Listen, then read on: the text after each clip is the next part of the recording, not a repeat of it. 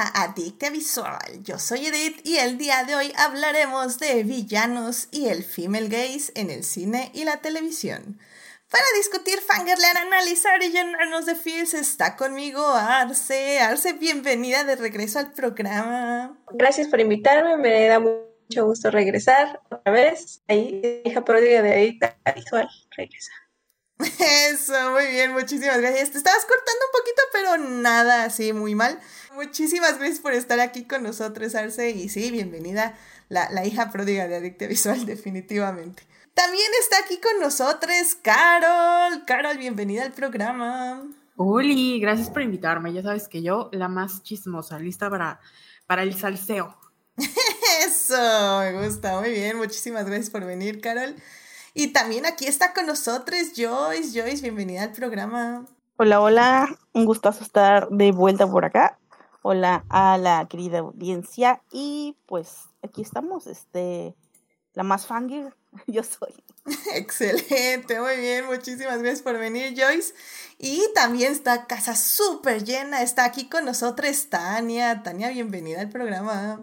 Ay, hola, hola, Tania aquí. Mi cuerpo está listo para este tema. ¡Listo! Let's go. Muy bien, muy bien. Muchísimas gracias por venir. Y bueno, pues ya saben, querido público, que si se quieren unir a la conversación, estamos en Twitch en vivo los lunes 9.30 de la noche y los miércoles en el chat de YouTube a las 9 de la mañana en la primera parte del programa. Muchas gracias a nuestros mecenas Juan Pablo Nevado, Melvin Jiménez y Saulo Tarso por patrocinar este bonito programa en Patreon. Ya saben, si quieren hacer adictias como ellos y pues básicamente Patreon ya se convirtió en mi diario personal. Entonces, si quieren escucharme ahí rantear sobre la vida y, y mis dilemas existenciales del podcast, pues vayan a Patreon a suscribirse. y bueno, pues...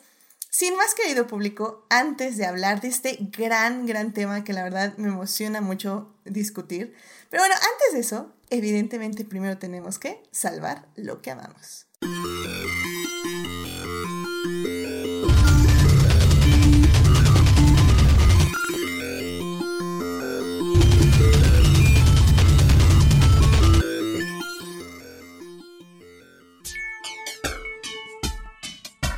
Muy bien, ya estamos aquí para salvar lo que amamos. Eh, bueno, a ver, intentémoslo, Arce. ¿Qué te gustaría compartir con el público esta semana? Eh, yo quise compartir que debido a muy rara, tanto mental como física, siempre me ha gustado, bueno, me ha costado mucho trabajo como levantarme temprano y siempre tengo como que bajas de, de presión arterial muy, muy, muy feas, pero he estado como entrenándome ahorita.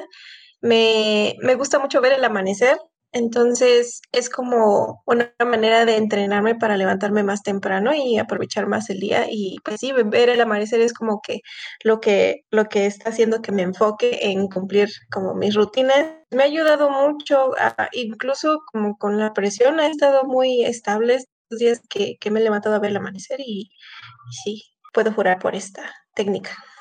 ¡Wow! ¡Qué padre! Oye, mira, la verdad está muy padre. ¿Y te tomas fotos al amanecer? Creo que sí, ¿verdad? Una vez vi alguna foto tuya en Instagram, creo. Sí, sí, me gusta mucho estar, estarle tomando, porque me gusta mucho salirme con mi cafecito, este, a sentir la mañana fría. Esa sensación de la mañana fría me encanta, como a, a los de mi vida, tal vez por eso como he tenido esa relación, amor y odio con, pues sí, por un lado se me bajaba mucho la presión y por otro, este, eh, pues me gusta mucho las cosas que, no sé, las cosas que he vivido y presenciar como el despertar del mundo. Me, ha pasado en diferentes ciudades y es, es, como bonito. Ay, qué padre, oye. La verdad es, es una muy bonita forma de, de, empezar el día, ¿eh? Nunca lo había pensado como tal. Se me hace una increíble costumbre. Qué padre que lo has, lo has este, descubierto para ti y sobre todo que te ha funcionado. Me parece increíble. Y pues compártenos si se puede una foto del amanecer para que lo puedan ver aquí nuestros, nuestras escuchas y para ponerla aquí en tu Salvando lo que amamos. Y sí, ¿por qué no, queridas escuchas? Eh, ver un amanecer. Ok, va, va que. Me parece muy, muy bello, la verdad. Muchísimas gracias, Arce, por compartir este tip de vida con nosotros y pues que sigas disfrutando esos hermosos amaneceres. Carol, ¿a ti qué te gustaría compartir con el público esta semana? Hay muchas cosas, pero algo que me hace muy feliz últimamente y que tiene mucho que ver con este tema que vamos a hablar hoy es que acabamos de iniciar la Scorpio Season y mañana va a haber un... Yo, yo sé cómo suena, pero bear with me, porque soy fan de la astrología. Mañana es el eclipse de Sol en Scorpio y además tenemos una nueva en Scorpio, si no me equivoco. Y ustedes no lo pueden ver ahorita, pero en, de aquí a mayo, de aquí a mayo vamos a tener muchos momentos de introspección. Yo sé que a mucha gente la energía escorpiana como que les da miedo porque es muy intensa, muy oscura, como muy obsesiva, detectivesca y así como de mm, ir al profundo, hasta lo profundo de tu ser. Pero a mí me gusta mucho esta energía porque es un momento que aunque parece muy intenso para todos los que nos estén escuchando, va a ser un momento mm, de muchas revelaciones, donde su intuición va a estar al, a lo máximo, al máximo nivel y además en donde va a haber como un shift de energía, un cambio, siempre para bien. Entonces estoy muy emocionada porque se vienen cosas muy importantes y el cielo está trabajando a nuestro favor. Yo sé cómo suena, pero quédense conmigo. De aquí a mayo todo va a mejorar, se los prometo. Muy bien. Ah, sí, yo efectivamente no sé, alguien posteó algo de justo de Scorpio Season y sí vi así como, ahorita es la época en que pueden hacer misteriosos, egoístas, ver por sí mismos, etc. Y así como, wow, wow, wow, suena justo que eso, justo, suena muy agresivo. Me gusta, pero no sé si podré hacerlo. y, y bueno, me, me alegra que, que nos vengas a, a educar un poco acerca de esto, Carol. Y digo, Independientemente, creo que si creemos o no eh, en este tipo de energías o en este tipo de percibir las energías, creo que a veces son buenos consejos de vida que podemos justo agarrar en momentos que tal vez no pensamos que podemos hacer las cosas de esa forma. Entonces ahorita es como, vale, pues si alguien, si la gente está diciendo que esta va a ser una gran temporada, pues ¿por qué no creerlo, sinceramente? Sí, ustedes tómansela como la temporada de ir a terapia cuando pero a diferencia de terapia, que es que es como ir a terapia, honestamente. O sea, van a sufrir, es un, o sea, sufrir, pero no sufrir de para mal, sino es un proceso de introspección y eventualmente eso lo va, los va a llevar a mejores revelaciones. Pero es, es una época muy deliciosa. Ya, ya se van a dar cuenta. Perfecto. Bueno, pues muchísimas Yo nada más Carol. vengo a, a, ¿cómo se dice?, a respaldar las palabras de Carol, porque una vez me leyó mi carta astral y me dijo lo mismo que me dice mi terapeuta. O sea que sí lo puedes tomar por ese lado. Nice. Sí, digo, saludos también a nuestro Patreon Melvin y también invitado al programa porque él, él lee el tarot. Entonces a mí también luego le he pedido así dos que tres lecturas y digo, "Ah, Melvin, tanta razón tienen tus cartas. Wow. Entonces sí, digo, independientemente como digo, si creen o no de dónde vienen este tipo de energías, la verdad son grandes consejos y más si vienen de gente que aprecias, como Melvin en mi caso, y bueno, también como Carol. Así que tomen en cuenta estos consejos y sientan esas energías, definitivamente. Así que bueno, muchísimas gracias Carol por traer esto, la época de Escorpio, aquí a Adictia Visual. Joyce, ¿a ti qué te gustaría compartir con el público esta semana? Pues mira, sí, sí traigo una recomendación de mi tópico habitual, pero, pero sí repito, quiero decir que hoy falleció Leslie Jordan, no sé si alguien lo va a mencionar, pero pues si no, este, voy en cheque lo que estuvo haciendo en pandemia, este actor hilarante Will Grace, de los personajes que se robó eh, cuando él estaba en escena, se los robó a los, a los protagonistas cada escena, este, y sobre todo un último videito que acaba de salir, ¿no? De que, la que sus 60 y qué, cuatro años se compró su primer condo. O sea, no, amé. Pero esa no es mi recomendación. Digo, esa no es mi, salvando lo que amamos. Porque solo quería mencionarlo porque de verdad, pues pasó ahorita, ¿no? Este, eh, yo les he hablado de que mi amor por Twice, este, y justamente tiene que ver un poco, un poco con el tema que vamos a tocar hoy.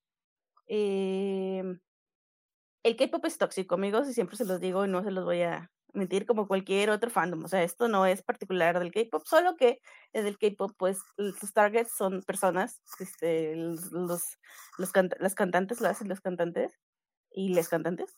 Pero eh, a veces también el hate toca a los mismos eh, integrantes del fandom.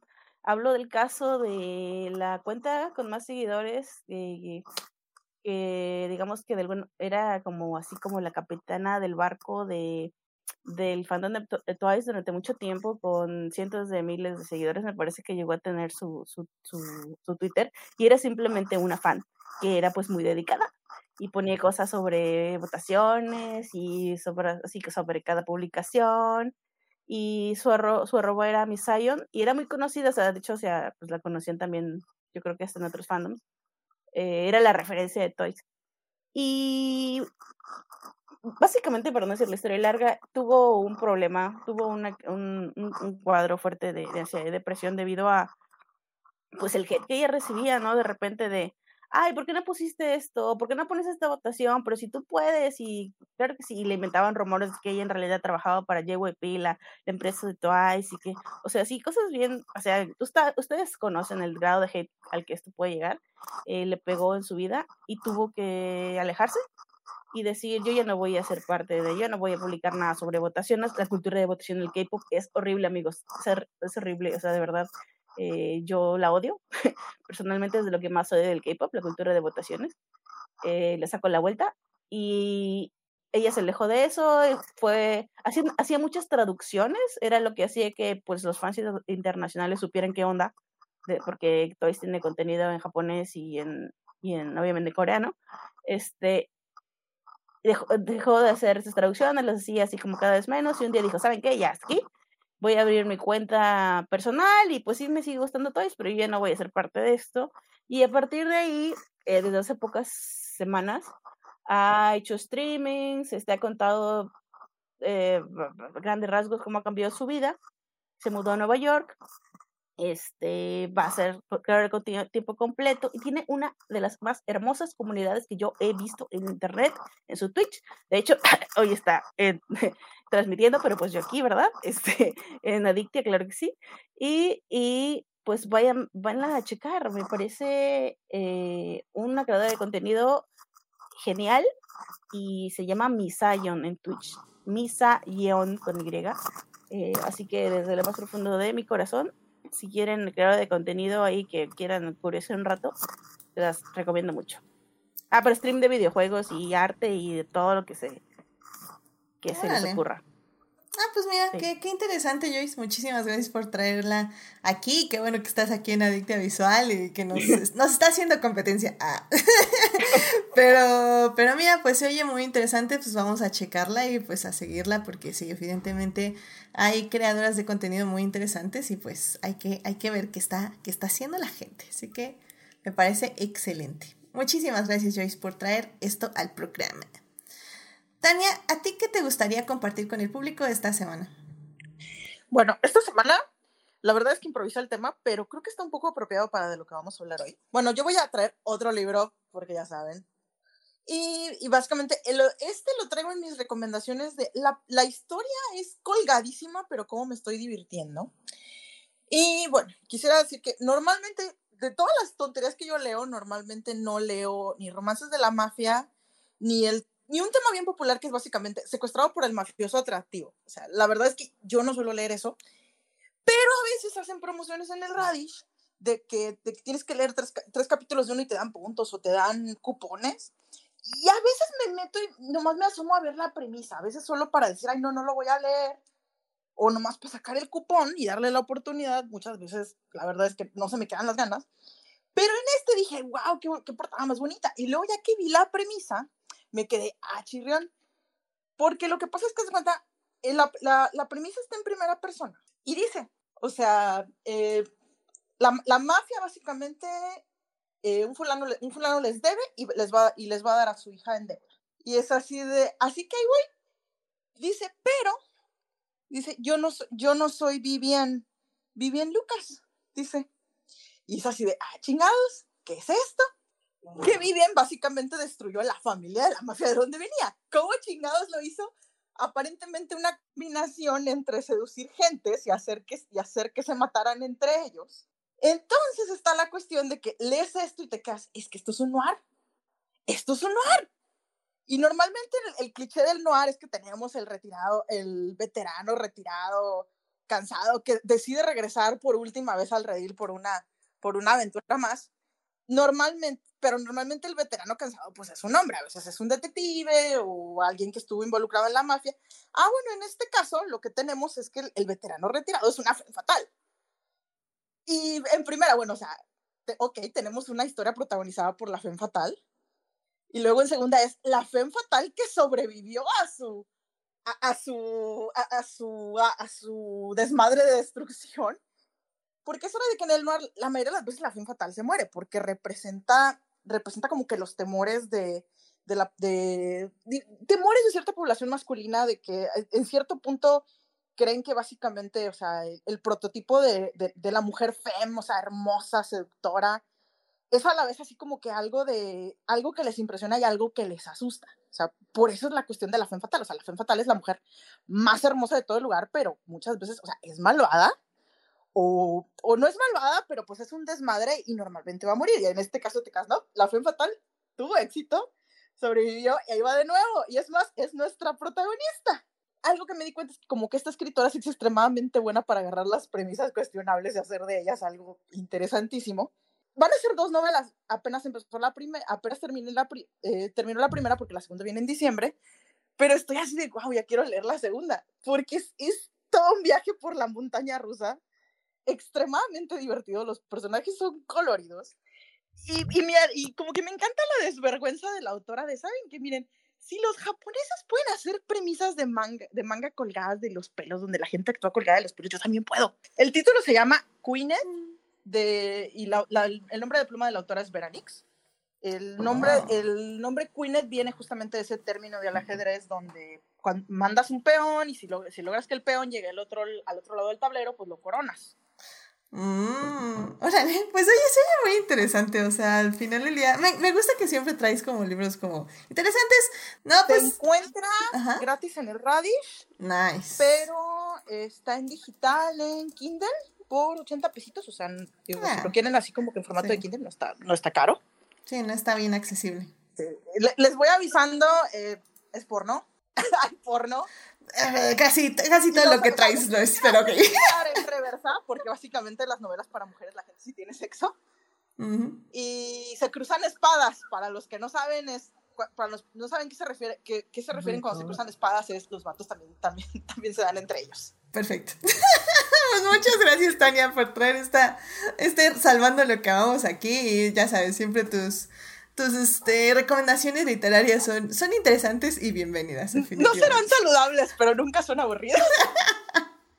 me gusta, me gusta eso, definitivamente. Bueno, pues muchísimas gracias, Tania, por traer esto aquí al Salvando lo que amamos.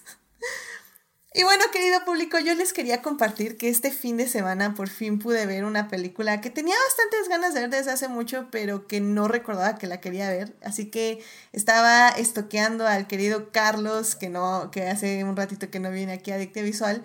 Um, bueno, no, de hecho sí acaba de venir para el episodio de cine mexicano, si no mal recuerdo. Pero bueno, el punto es que él habló en su podcast de plano secuencia de Atena, esta película del 2022 que pueden encontrar en Netflix. Y me acordé que la quería ver porque también le gustó mucho a Rebeca. Saludos también a Rebeca. Y bueno, ya la pude ver. La verdad es que me encantó. Es una película acerca de un... ocurre un asesinato a manos de policía, al menos eso es lo que vemos en Francia. Eh, y pues se inicia una revuelta. Uno de los hermanos, porque eh, asesinan a una persona muy joven, y uno de sus hermanos decide pues básicamente iniciar lo que es una revuelta en, en Francia, lo que inicia más revueltas en, en, todo el país. Y lo que a mí me pareció muy interesante de la película es que está filmada, al menos la primera secuencia es un plano secuencia, está increíblemente filmado, pero realmente toda la película está compuesta de plano secuencias súper interesantes, súper bien filmados. Es el caos eh, filmado de una forma tan reflexiva y al mismo tiempo tan cuidada que la verdad me encanta. O sea, el director no elige una cámara a mano, ni siquiera elige una cámara así como entre pies, se siente o pareciera que son como dollies, lo cual también me pareció muy interesante. Probablemente no lo es, pero parece. Eh, la, la, coreografía de todo lo que pasa entre tanta gente joven corriendo, gritando, golpeándose con policías y todo. O sea, la verdad es que es una peli que hay que admirar en ese aspecto de producción. El director es más conocido por dirigir eh, videoclips, se llama Roman Gabras. Eh, entonces, esta es como su tercera, cuarta película, pero creo, al menos estoy viendo que es como definitivamente la que tiene más producción.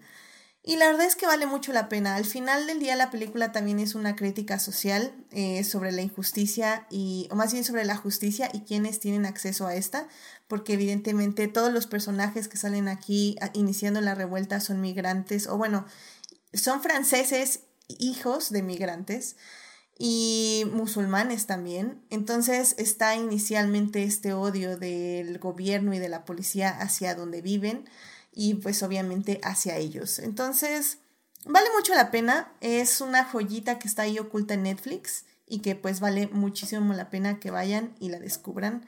Eh, repito su nombre, es Atena de Roman Gabras, es una película de este año, así que vayan a verla. Y rápidamente, salvando lo que amamos de nuestro Patreon, Juan Pablo Nevado eh, nos dice que Velascorán sigue las andanzas de un detective independiente que inicialmente es un godín más en la Ciudad de México, y que un día cansado de las injusticias deja su trabajo, su esposa y se encarga un curso detective por correspondencia. Así inicia la jornada de nuestro héroe. Luis Gerardo Méndez hace un gran trabajo para darle dimensión al protagonista. Ambientada a finales de los 70 es un thriller con tintes de humor negro. Funciona muy bien y los tres capítulos se van como agua y dejan queriendo más. Sin duda, una gran opción para entretenerse y divertirse. La serie es Velas Corán, está en Netflix, son tres episodios de una hora por capítulo. Muchísimas gracias Juan Pablo por ser nuestro Patreon y pues por mandarnos este Salvando lo que amamos. Así que bueno, querido público, ya sin más, vámonos a iniciar este interesante programa del día de hoy. Así que vámonos a hablar de cine y de series y de villanos. Vámonos para allá.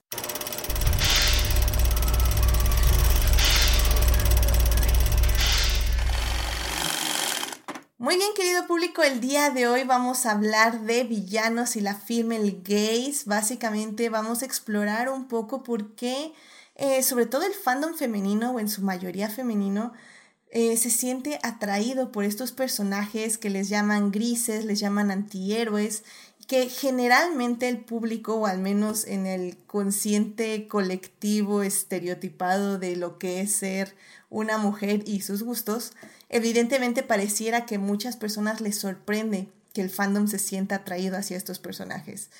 Entonces va a ser como más como una plática, no tengo partes para dividir el programa, pero eh, si en algún punto surge una división, la voy a hacer, nada más así como por el gusto de la estructura. Pero realmente esta va a ser una conversación con nuestras invitadas. Así que bueno, sin más, pues vámonos ya a hablar de este tema. It is not a donut hole, but a smaller donut with its own hole. And our donut not at all. Pues ya querido público, estamos aquí para hablar de este tema. Este, la verdad es que eh, llamé un poco este podcast como Hazme tu villano, que es este, una frase del villano de Shadow Bambón eh, del final de la primera temporada que ven en Netflix. Y bueno, si leen los libros también dice esta frase. Em, pero también me gustaría iniciar con una frase que me gusta muchísimo, que está en Tumblr, eh, bueno, y en todas estas redes de fandoms, que dice, un héroe te sacrificaría a ti para salvar al mundo. Un villano sacrificaría al mundo para salvarte a ti. y creo que eh, la razón por la que yo quería iniciar este tema es más que nada porque siento que ahorita, sobre todo pasó tanto como en, el, en la serie de The Rings of Power y en la serie de House of the Dragon, eh, donde hay dos personajes que son claramente villanos, eh, son personas, bueno, en The Rings of Power no, porque fue como una revelación quién era Sauron. Eh, spoilers, por cierto, de The Rings of Power, lo siento, ya vamos a decir quién es Sauron. Este, Pero bueno, en The House of Dragon es muy claro que, eh, por ejemplo, el personaje de Damon es un villano y que no es una buena persona. Y los showrunners se mostraron, bueno, los showrunners y los escritores, les escritores, se mostraron como muy sorprendidos de por qué al fandom le gusta este personaje. Evidentemente es gris, evidentemente tiene matices, evidentemente es interesante, cautivador, pero también es muy violento, es una mala persona. No entiendo por qué a las mujeres les gusta este personaje. Eh, y al final del día creo que este discurso nos ha pasado ya muchas veces. Nos pasó con Kylo Ren en Star Wars. Eh, nos pasó con justamente Shadow and Bone, este personaje. Sofía hace ratito en Facebook puso a Loki, que también, este, también es un personaje que pasó, que digo, ahorita ya lo matizaron un poquito más en su serie de Loki.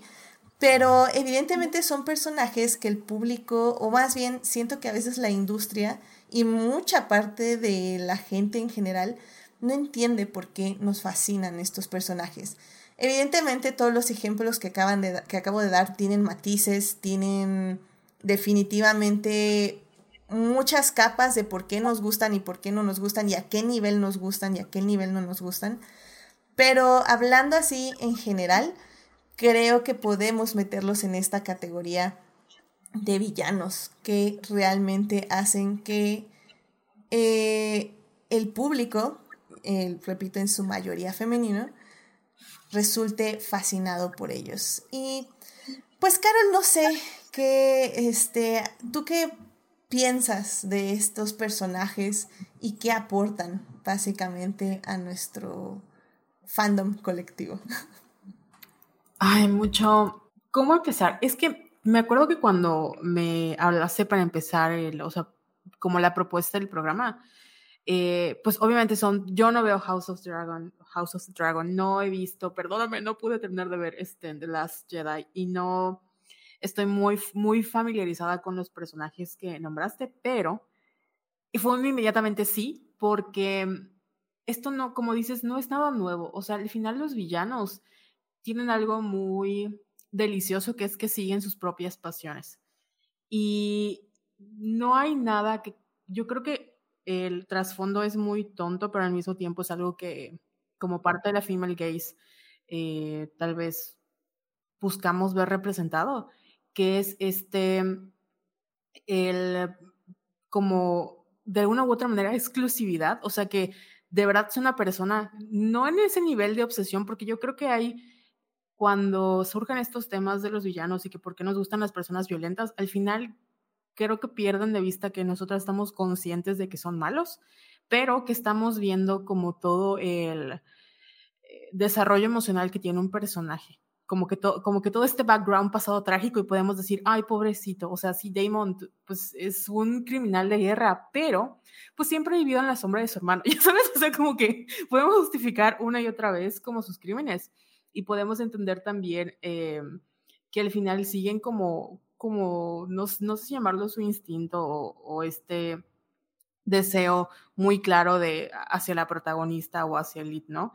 Entonces nos enfrentamos a un personaje que sabe lo que quiere, que va por lo que quiere, que no antepone como un deber o como hay, hay algo más en el universo, es como de, sí, soy ambicioso y te quiero a ti. Entonces, a mí no me importa lo que diga el mundo, yo te quiero a ti y te voy a tratar como lo que eres. Y creo que por muy tonto que suene, es muy bonito o delicioso verlo en pantalla, porque mm, como mencionabas al principio, los héroes no tienen como este, o sea, está salvar el mundo y luego lo demás, ¿no? Y es como de ponme como prioridad, ponme como prioridad. Entonces, ese es mi hot take, que queremos ver a más hombres audaces. Nice, sí, es, es creo que estoy completamente de acuerdo, es una interpretación muy interesante. También creo que son personajes masculinos que tienden a estar también muy en mucho contacto con sus emociones. Tal vez no sean las emociones correctas, como bien dices, tienen traumas, pero, pero es algo que también a veces no vemos con los héroes. O sea, los héroes es como, eh, justo, es como, ah, es que el mundo me preocupa, el mundo me preocupa, el mundo, sí, pero ¿qué estás sintiendo tú como héroe?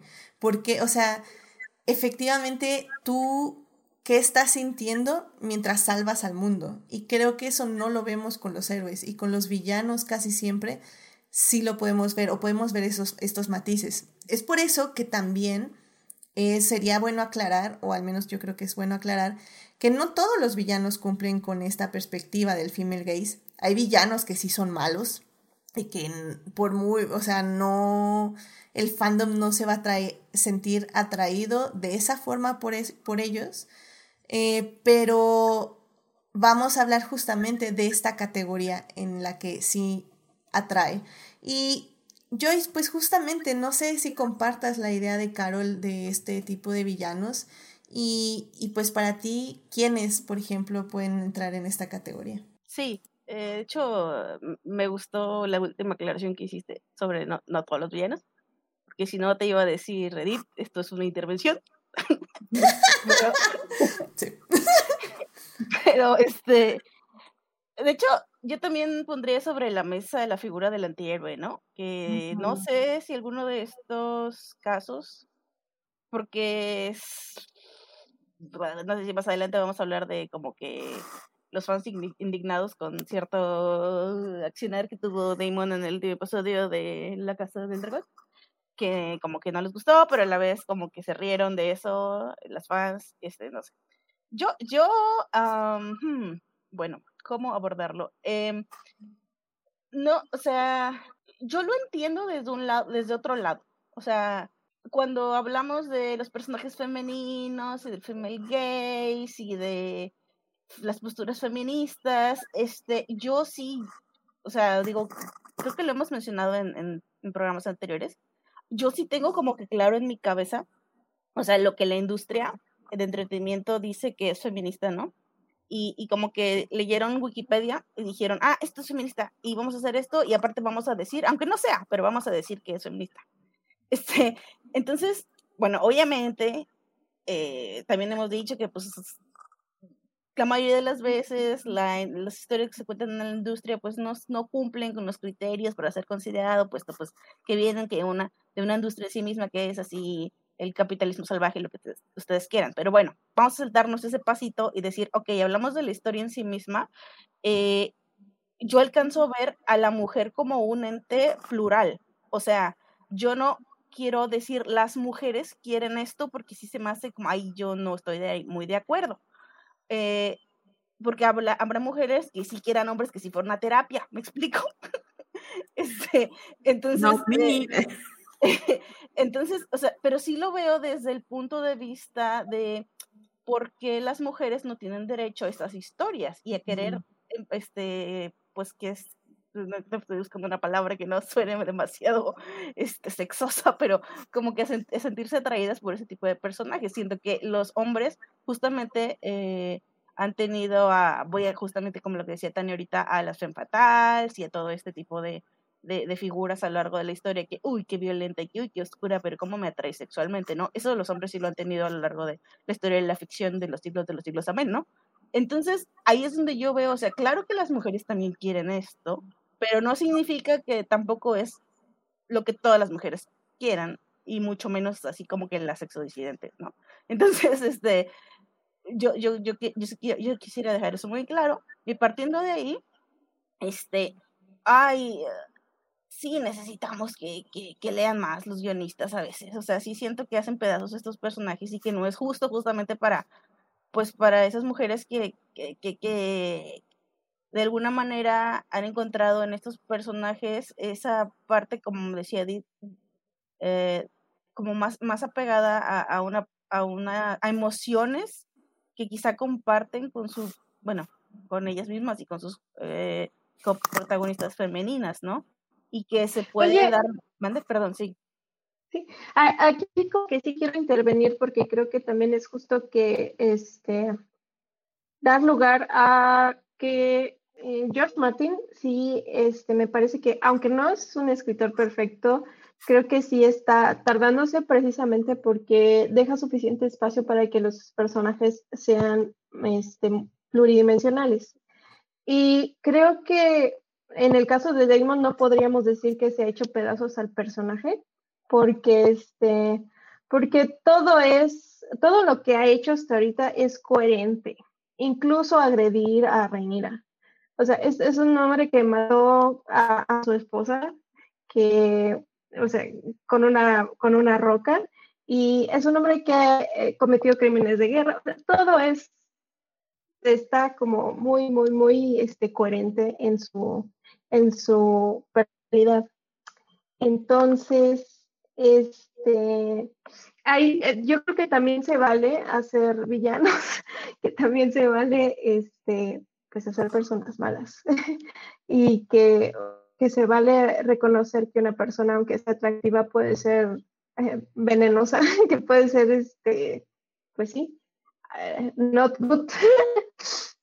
Sí, de hecho yo no estaba, no sé si dije, no estaba pensando en Damon cuando dije eso, pero sí como que, como que pensaba en más como general con, con el arquetipo. Este, de hecho, yo hasta se me vino a la mente lo que Edith dice de su chip, que no nombraré. Pero este. Ay, caramba. ¿Cuál, cuál? Ya no. Ay, ¿cuál? ¿Cuál es? Ay, sí, ay, ay. ¿El ship o mi ship actual? no. ¿Kylo Ren? Sí. Reylo, Reylo. Sí, sí, sí. Mis bebés. ok, perdón, adelante. No, no, no, este, ya, sí, pero básicamente ya iba a terminar, ¿no? Ya va a cerrar, pero sí, sí. Um, sí, estoy de acuerdo. Creo que eh, un poco retomando la idea de Arce, eh, creo que cuando se liqueó el, episodio, justamente había mucha gente diciendo, ¿no? Es que no, Damon rompieron el personaje porque jamás lastimaría a su familia, puede matar al mundo, pero a su familia no, y etc. Y, y sí fui a ver la escena, ya que, no cuando se liqueó porque no iba a bajar el episodio, que flojera, pero ahorita que ya está en HBO, este, sí me fui a ver la escena para ver qué, qué onda con eso y, si habían roto al personaje y así. Y creo que no, o sea, creo que efectivamente, como dices, Arce, o sea, es un personaje que está muy en contacto con sus eh, emociones violentas, porque efectivamente en ese momento está básicamente enojado porque Viserys no le contó esta eh, leyenda de la canción del eh, fuego y hielo y luego tiene esta guerra y acaban de matar a su hermano y, y su señora dice que paz, paz, amor y que todo tranquilo. Entonces, creo que evidentemente es un personaje que está frustrado en ese momento y que, que no, que la única forma en que puede eh, mostrar estas emociones es planeando una guerra y siendo violento con su esposa pero eso no cancela todo lo que fue antes. Y sí, también estoy de acuerdo que está esta otra parte del fandom que básicamente dice apriétale más duro, ¿no? Entonces es como... sí, sí, sí, son reacciones. ahí tenemos que hablar de, de, de, consensualidad, ahí tenemos que hablar de... Ah. de puso a decirle que sí, lo que estaba haciendo. Adelante, Arce, por favor, háblanos un poco de eso. Pero, pues sí, pues eh, este, la no hay que justificar la violencia hacia la este, eh, cuando dices que, o sea, voy a entrar como terapeuta, porque cuando dices que es un hombre que está en contacto con sus emociones negativas, eh, resulta que lo contrario. Es un, un hombre que expresar su miedo y su, su, vulnerabilidad y protege esa vulnerabilidad con violencia. Que hay que analizar bien eso porque no porque alguien sea emocional resulta que está eh, que es emocionalmente maduro. Sí, completamente de acuerdo. Es que creo que al final del día a veces siento que sí, esa es la línea muy sutil y a veces sí peligrosa, podemos decirlo, de estos personajes, pero hay algo que creo que olvidan los showrunners y que olvidan este tipo de guionistas que dicen que no entienden por qué la fascinación, es que creo que como personas somos muy capaces de distinguir entre la realidad y la ficción. Y no porque un hombre esté en este caso, si ya si nos quedamos con Damon, esté ahorcando a su esposa, vamos a decir, uh, sí, es... bueno, si decimos, uy, sí, aún así, Damon, venme y ahórcame, eso no quiere decir que en, la realidad sí lo digamos. Pero también está este otro lado de que pues sí puede ser peligroso, porque para una mente tal vez joven, tal vez sí no exista esa línea. Entonces, está siempre este discurso, ¿no? De que en dónde ponemos la línea, en dónde separamos, quién está separando la realidad de la ficción y cómo les decimos que hay que separarla, pero tampoco no hay que asumir que no las podemos separar, ¿no? La respuesta está como en la, en la responsabilidad que es este la educación, la educación de los de, de las infancias, este, y también la, la educación que, que, debe ser constante a lo largo de, de toda tu vida adulta. Entonces, an, analizar, analizar lo que estás viendo y cuestionarlo. Ahí está como que la línea está, la línea está agresión es agresión y no se debe como pasar por alto como, como se ha venido haciendo durante toda, toda la historia de la humanidad. Eh, entonces, sí, eh, hay que hacerse responsable de los espacios donde se sexualiza eh, la violencia, precisamente porque debe de pasar por el filtro de, pues, de la educación y de, em, de la madurez de, de las audiencias. Estoy completamente de acuerdo. Y es que hay algo que a mí también me interesó mucho cuando empecé a leer fanfiction, que eran todas estas chicas muy jóvenes escribiendo, muy jóvenes, bueno, escribiendo, este, escribiendo escenas sexuales muy fuertes en el aspecto de que hay violencia, hay este, fuerza, hay, o sea, eh, eh, em, pero que justamente mucha gente criticaba, ¿no? De, bueno, pero ¿por qué estas mujeres menores de edad muchas veces están escribiendo este tipo de escenas, este, cochinas, van a querer hacer eso en la vida real? Y realmente, cuando hablas con ellas o cuando dices, oye, ¿cómo? ¿Por qué esta escena? Es como, no, pues es que mis, mis personajes lo están explorando, o sea, yo jamás haría eso, pero pues realmente es porque funciona así esta dinámica y se me parece muy sexy. Y efectivamente es como una manera de explorar la sexualidad en un mundo donde a las niñas, y creo que lo decíamos de hecho en Turning Red, en el, en el programa de Turning Red, donde las niñas pueden explorar libremente su sexualidad sin miedo, sin temor, pero sobre todo eh, bajo la seguridad de que nadie las va a agredir a ellas, sino que están en un entorno que pueden controlar. Sí, yo estoy de acuerdo y de hecho fue lo primero que pensé mientras platicaban sobre esto, porque hay todo un género que es el dark romance, ¿no? Que son situaciones muy violentas y uno podría pensar que como que no, ya, o sea, como quien quisiera leer eso, pero al final estás tratando de explorar, o cierta población está tratando de explorar como su sexualidad en un espacio seguro, que es algo que no todas tenemos accesiblemente. Y, o sea, como, como cuando mencionaba yo, es de quién quiere un hombre que no vaya a terapia. O sea, yo sé que en la vida real no quiero un hombre que no vaya a terapia, pero leer un hombre que no vaya a terapia y decir, ay, yo puedo cambiarlo, es como como una parte de mi cerebro no puede evitar no hacerlo. Porque es, es, algo que no, o sea, que no explora, no, ay, claro que sí lo he explorado, qué tonta soy. O sea, que no, dentro de esos, por ahí tengo traumas, ¿no? Pero dentro de esos confines eh, de yo con mi relación con mi sexualidad, que son, este, como bien decías, o sea, al final sí hay como toda una educación mediática, ¿no? De entender que lo que estoy viendo es ficción, bla, bla, bla pero eso tampoco siento yo que cancela el deseo, ¿no? Este deseo de leer a alguien, ay, que me ahorque, leer este a Damon diciendo, no sé, X cosa. Entonces, creo que la clave, lo había mencionado al final, es el consenso, ¿no? En este espacio seguro estamos como consensuando que nos gustaría, obviamente en un espacio ya real, yo creo que las cosas cambian porque no habría como ese consenso y porque no estaríamos viviendo la situación. Pero sí, yo creo que tiene más que ver con el espacio seguro de explorar ciertas cosas que en la vida real no podemos explorar porque son inseguras para nosotros. Y creo que es importante decir rápidamente, perdón, que estos personajes también, lo que decías hace un momento, el consentimiento.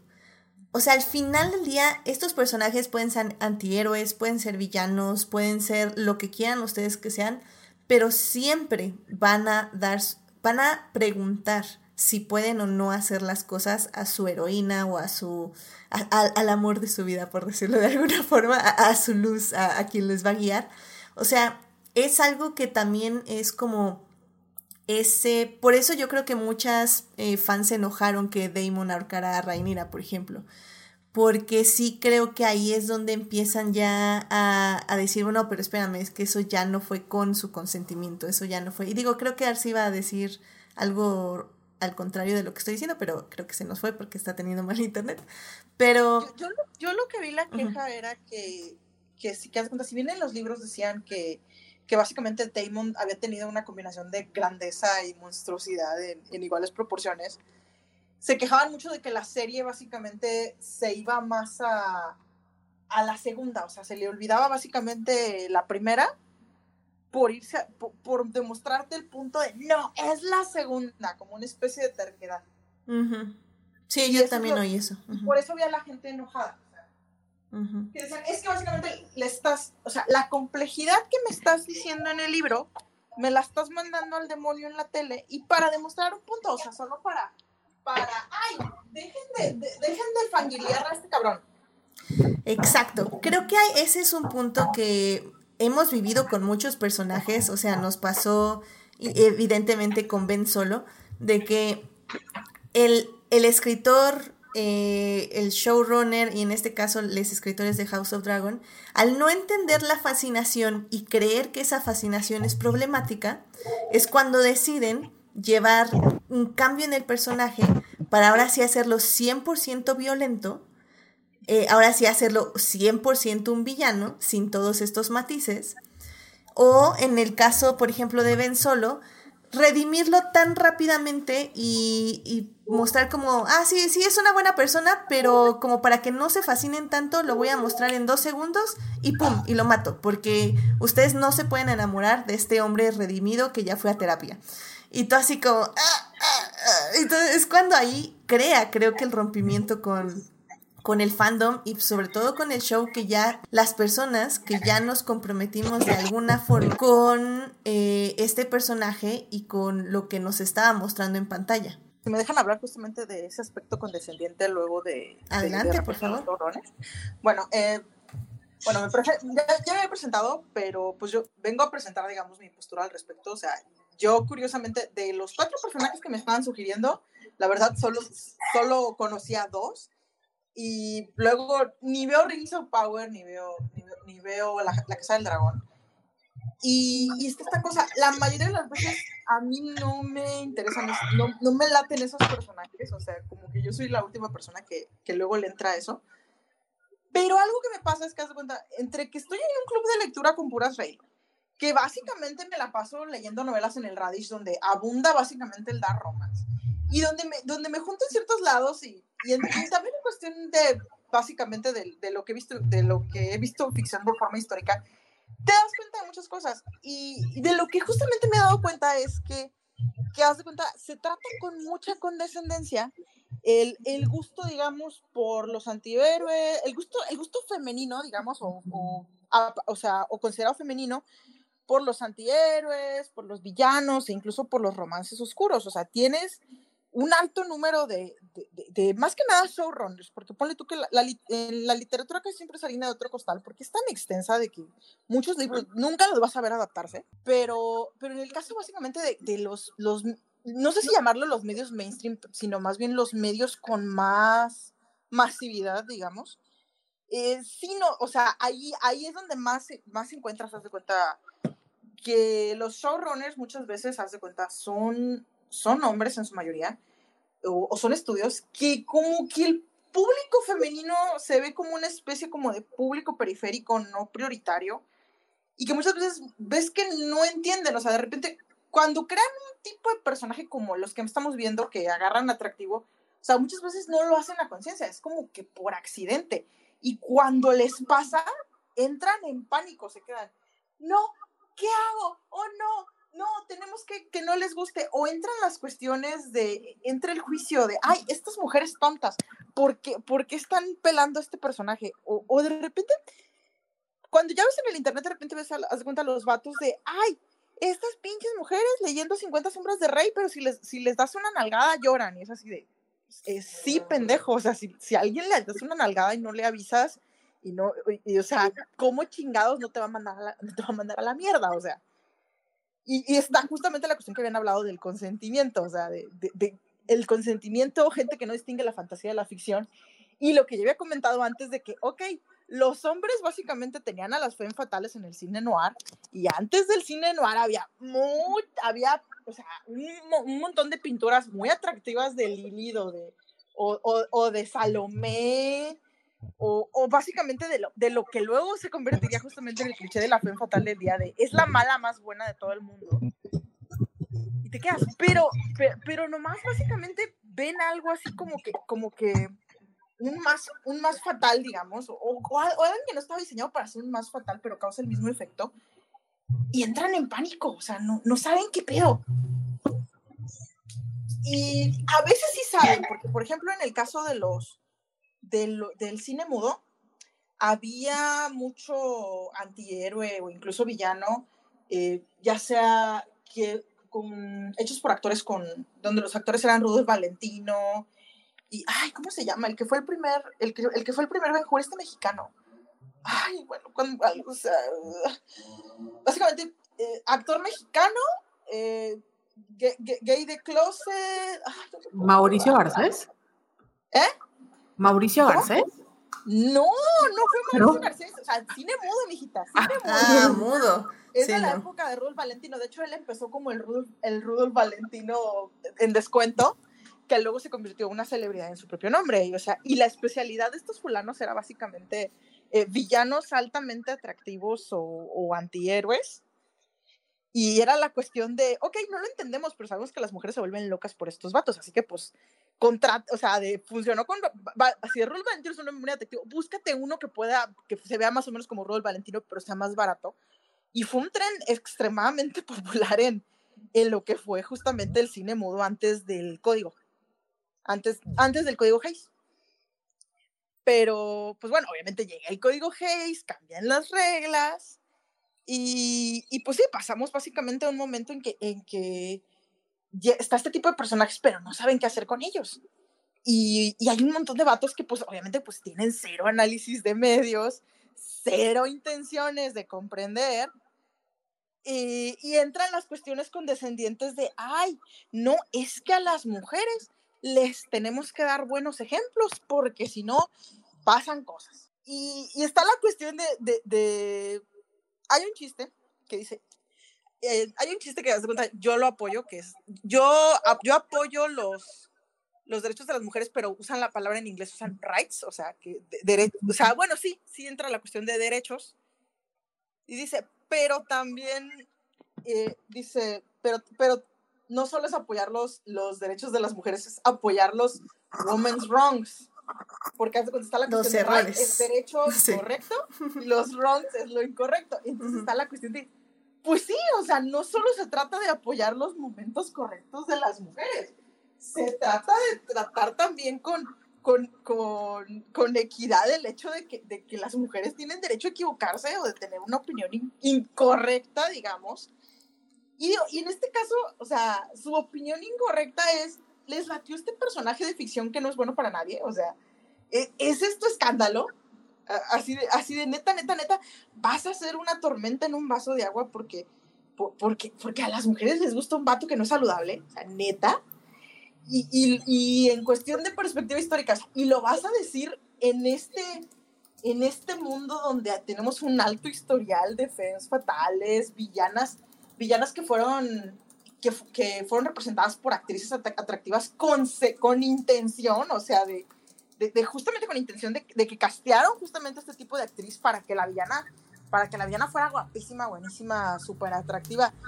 Y vas a llegar a decirme, pero ¿cómo se atreven a que les guste este personaje hecho por este actor atractivo o carismático? O sea, neta, neta, neta, ¿me vas a reclamar eso? Que también, digo, retomando un poco tu punto de, de women's rights eh, y que apoyamos también women's wrongs, eh, eso también es un punto muy interesante de esta discusión, porque siento, por ejemplo, que se habló un poquito ahorita con Rings of Power, que sé que muchas de ustedes no la vieron, pero decían, ok, Galadriel se enamora de este cuate. Spoilers de Rings of Power, disculpen personas, pero sí. Eh, básicamente Galadriel se enamora de Sauron. Y y es lo que mucha gente decía, o sea, eso está increíble, lo shipeamos, perfecto, increíble propuesta de matrimonio, 10 de 10, perfecto rechazo, intentando matarlo, increíble. Este, pero justamente una de las quejas que yo escuchaba es que, ok, Rings of Power nos diste este ship, estuvo increíble, pero me hubiera gustado, si que ya me estabas proponiendo que Galadriel se iba a enamorar del villano, ¿por qué no mostraste a una Galadriel con un poquito más de sed de poder? O sea, ¿por qué Galadriel tiene que ser este ser perfecto que está buscando, sí, tiene un camino de venganza durante toda la primera temporada, pero ¿por qué no la vimos desear aún más la venganza, cometer un poquito más de errores, eh, ser seducida por el poder, para que en el momento que Sauron le dice, sé Cásate conmigo, sé mi reina, sé la luz que me va a guiar en este camino de oscuridad. E, ella realmente, sepamos que, aunque sí le llama muchísimo y en su actuación se nota, esté respaldado por acciones y que sepamos realmente que ella lo está rechazando porque sí es una persona que no va a aceptar irse eh, ser esposa del mal, básicamente, ¿no? Y creo que ese es un poco también el punto. ¿Por qué no dejamos que los personajes femeninos 100% deseen este poder, eh, deseen esta maldad? O sea, ya lo hablábamos igual con esta terrible película eh, The Rise of the Skywalker, porque como el innombrable lo que hizo fue regresar a Rey a ser una niña, negarle básicamente toda su obscuridad, negarle sus, sus dudas, negarle su, su maldad intrínseca de cualquier persona en este mundo y la volvió una santa, ¿no? Que es también esta separación que a veces tenemos de personajes femeninos, ¿no? Mujer, santa o prostituta.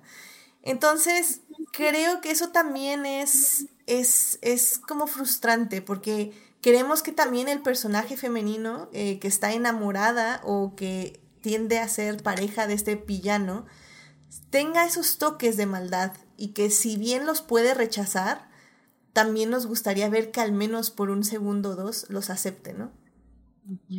O sea, hasta, con las hasta con las mujeres nos niegan la complejidad. Exacto. y, sobre eso yo quería decir, no sé si se ha discutido aquí el, el, el horroroso final.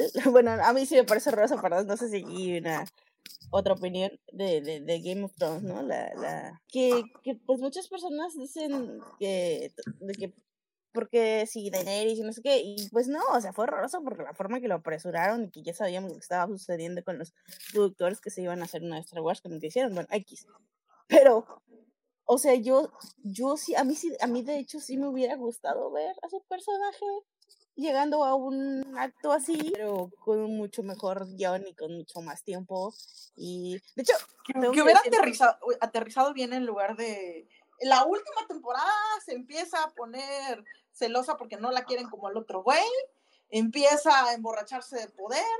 O sea, digo, digo, Daenerys ya tenía, ya tenía como que sus momentos de que a veces como como que se quería ir al lado de tiranía, o sea, le echaba muchas ganitas, pero como que a veces decía, tal vez lo que debería hacer es, es sí. lo que todo el mundo piensa que alguien debería hacer. E, eso, está, eso estaba ahí, sin duda, pero bueno, a mí personalmente también me molesta que los hints sean eh, como interpretados como desarrollo de personaje, eso no es lo mismo. Están hinteando algo perfecto, pero no es para que lo termines en cinco minutos así tan terriblemente. Pero bueno. Eh, es, que ese fue el problema, que, que lo hicieron justamente de, ay, ya nos vamos, apúralo apúralo, ciérrale, ahí ciérrale, cierra, se apaga la luz. Sí, y, y, y, bueno, otra, otra cosa que quería decir, y esto sí, eh, es como, a ver, ayúdenme, porque en los últimos años de mi vida me he sentido más, este, señora Elena Alegría, esposa del reverendo Alegría, del meme de alguien quiere pensar en los niños, pero, este, yo sí, eh, por cuestiones así personales, que he tenido un cambio, que justo no sé si escuchan a un niño gritar, no, no es mi niño, es mi sobrina, pero este, no, no sé si he tenido como que contacto con, con niños y, y, me ha cambiado mucho la forma de ver como todo esto. A veces cuando lees a un señor diciendo, esta película es una basura y mis sobrinos así como que todos ah, riéndose, y otra vez, la queremos ver otra vez, 70 mil meses más hasta que ya no la quieras ni ver porque tantas veces que la has visto. Bueno, cosas así que han cambiado en mi cabeza. También me he puesto a pensar en, más que nunca, en que, claro, esto lo estamos discutiendo aquí en un podcast y tenemos cierto conocimiento y pues, o sea, estamos, sabemos más o menos ahí de lo que, de lo que hablamos y que luego también pensamos que todas las personas en las redes sociales como que no nada más están diciendo así como que desarrollo de personaje y así, oh, este, plot a, lo tonto, o sea, como que sí, sí se requiere, o sea, no digo sin sonar mal onda, sí se requiere como que es pues cierto conocimiento básico para saber esta diferencia de lo que tanto mencionamos que tiene que ver con el consenso entre la ficción y la realidad. La verdad, yo no sé cuántas personas fuera de que te dediques más o menos a esto, que le entres a esto fuerte, seriamente, sepa esa, sepa discernir esa, esa, esa línea. Por otro y por el mismo lado, yo, yo lo que quisiera decir es que esto que de tanto hablan del lugar seguro, pues sí, o sea, sí tiene, sí tiene que ver con, con esta parte de que sé lo que estás haciendo. O sea, me ha tocado ver cosas, no puedo dormir por la noche, de, no sé si lo he mencionado, pero lo voy a, lo voy a volver a, mencionar. Yo una vez fui a, a, la casa de un familiar de mi mejor amiga, este, sí, sí, este, y estábamos así como que, ah, pues era una fiestecilla, lo que ustedes quieran, alguien cumpleaños, X. Eh, tenían la tele puesta, estaba Canal 5. Estaban pasando una de estas películas de Jeepers Creepers, que tiene una escena de violación explícita. Obviamente súper mal, o sea, bueno, me pareció horriblemente planteada de lo que ustedes quieran. Y, y la estaban viendo así como que niños, porque era una fiesta familiar yo salí de ahí traumada, o sea, no por la escena, sino por el contexto en que eso pasó. Y pensé que era una anomalía en la vida. Y, y después vi que de hecho sucede muchísimo más de lo que estamos dispuestos a admitir, consumir ese tipo de contenido. Sí, y tú sabes que es una familia que no tiene conversaciones al respecto y que los niños van a crecer así como que normalizando cosas horribles. Y, y pasa más cerca de mí, pasa cerca de mí, en mis círculos cercanos, y yo me horrorizo. Y si soy esa señora alguien quiere pensar en los niños, y me vuelvo ahí esa persona, ¿no? Entonces, sí, o sea, sí quería mencionarlo porque pues hablamos muy bien, porque es la verdad del consenso y lo que, lo que conlleva ese consenso, lo que se vuelve no nada más un lugar seguro, sino que hay toda una teoría de psicología de por qué ese lugar seguro para ti, para los demás, la ficción, explorar estos, estos este, ámbitos sin que, o sea, que, que más allá de ser dañino, el contrario, es como que súper saludable para tu propia psique, ¿no? Bueno, pero sin, sin meterme en eso, yo sí, lo, siempre quiero decirte, debemos afrontar la realidad y decir que hay personas que no están preparadas eh, emocional ni eh, intelectualmente para hacer, para hacer esta diferencia, ¿no? Son muchas. Ah, no, sí, pero digo, también está la cosa de que a un niño de cinco años se supone que no le vas a no le vamos a poner un programa que está hecho para de 17, que algo que va a pasar es que probablemente uno de 12 va a buscar contenido que no es apropiado para sí mismo, pero no es lo mismo, no es lo mismo que esa persona se lo vaya a buscar a que se lo dejes en charola de plata sin, sin explicación ni contexto, o sea, sí está la cuestión de que, pues sí es cierto, un niño de 5 años no va a tener análisis de texto, no, a, a esa edad no te distinguen también la realidad de la ficción, pero pues te quedas uno más grandecito, ya es otra cosa. Y, y también está la cuestión de que, de que a partir de cierta edad, por ejemplo, la idea de que, no, es que sabes que este programa que está dirigido a, a mujeres que ya, ya cumplió la mayoría de edad, o sea, es que tiene que tener role models. Es así como que, ¿what? Es así de, o sea, de, de, de es así de, ¿por qué? digo, no, es que, no, o sea, a veces, a veces está bien que un autor de repente decida, ay, bueno, sabes que yo quiero que este sea un modelo a seguir, pero como que la exigencia de, no, es que todos los programas dirigidos a mujeres o todos los personajes femeninos dirigidos a mujeres tienen que ser un role model si no nos sirven, porque ya lo hemos visto. O sea, hemos visto justamente críticas de, no, es que, ay, este personaje femenino apesta, no es un modelo a seguir, y es así de, ¿y por qué chingados lo estamos viendo como un modelo a seguir si es, si es básicamente un personaje que ni está dirigido a, niñas chiquitas, ni es un programa educativo? O sea, ¿por qué le estás poniendo expectativas de, de, un programa para un grupo de edad menor? O más bien, ¿por qué estás tratando a mujeres mayores de edad como si fueran mujeres menores de edad? Que ese es un poco el punto, ¿no? Que, que más bien no conoces a tu público. O sea, no puedes hacer o sea, las películas clasificación C no existirían si pensamos que las, que las pueden llegar a ver infancias. O sea, evidentemente sabes de que si tu película cae en las manos equivocadas, pues sí, o sea, lamentablemente no es tu culpa per se. O sea, tú la hiciste pensando en un público y si llegó a otro público es porque en este caso eh, las personas encargadas de esa infancia no estaban al tanto de lo que estaba consumiendo. De hecho, lo dice, por ejemplo, creo que es Nicki Minaj, que cuando se grabaron, creo que los Grammys y cantó estas, esa canción de rap, rap, rap. No, no, Cardi B. Cardi B, sí, cero, cero mi conocimiento musical, so sorry. Es de Megan Thee Stallion y Cardi B. Bueno, perdón.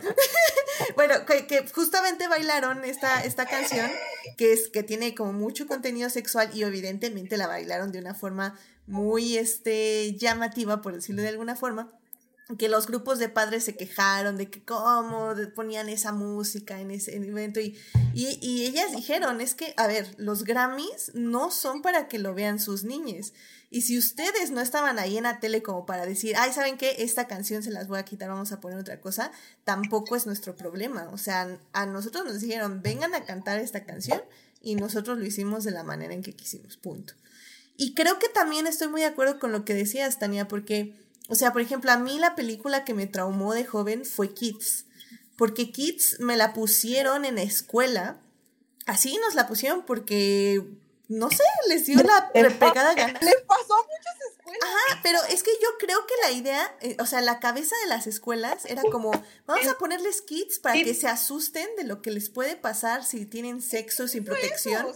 pero, pero el problema, el problema es que no dan ningún contexto. O sea, te ponen la película, te medio trauman, pero no te trauman de que te, de que digas no voy a tener sexo. O sea, te trauman de qué fregadas esta película, qué, qué pedo.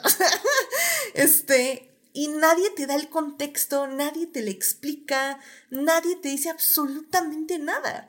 Y entonces es cuando dices, bueno, ¿y qué fregado? O sea, ¿cómo yo como niña proceso esta información? O sea, y creo que es lo que a veces pasa con, con esta gente que creen, o sea, los showrunners y los escritores creen que somos eso, somos eh, niñas, somos niñas que no podemos procesar la información que nos están dando cuando se dan cuenta que la estamos procesando, porque si los fandoms no los pelan, nadie va a decir nada. Si The Voice, por ejemplo, eh, que igual no sé exactamente qué pasó, pero The Voice tuvo igual su super escena que la anunciaron como por semanas, que una orgía o a quién sabe qué fregados.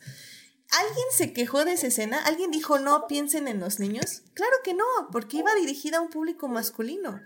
Pero no vaya a ser la escena de vamos a regresar con Damon y Rainira, porque híjole, no piensen en las niñas que cómo van a pensar en tener sexo con un hombre así.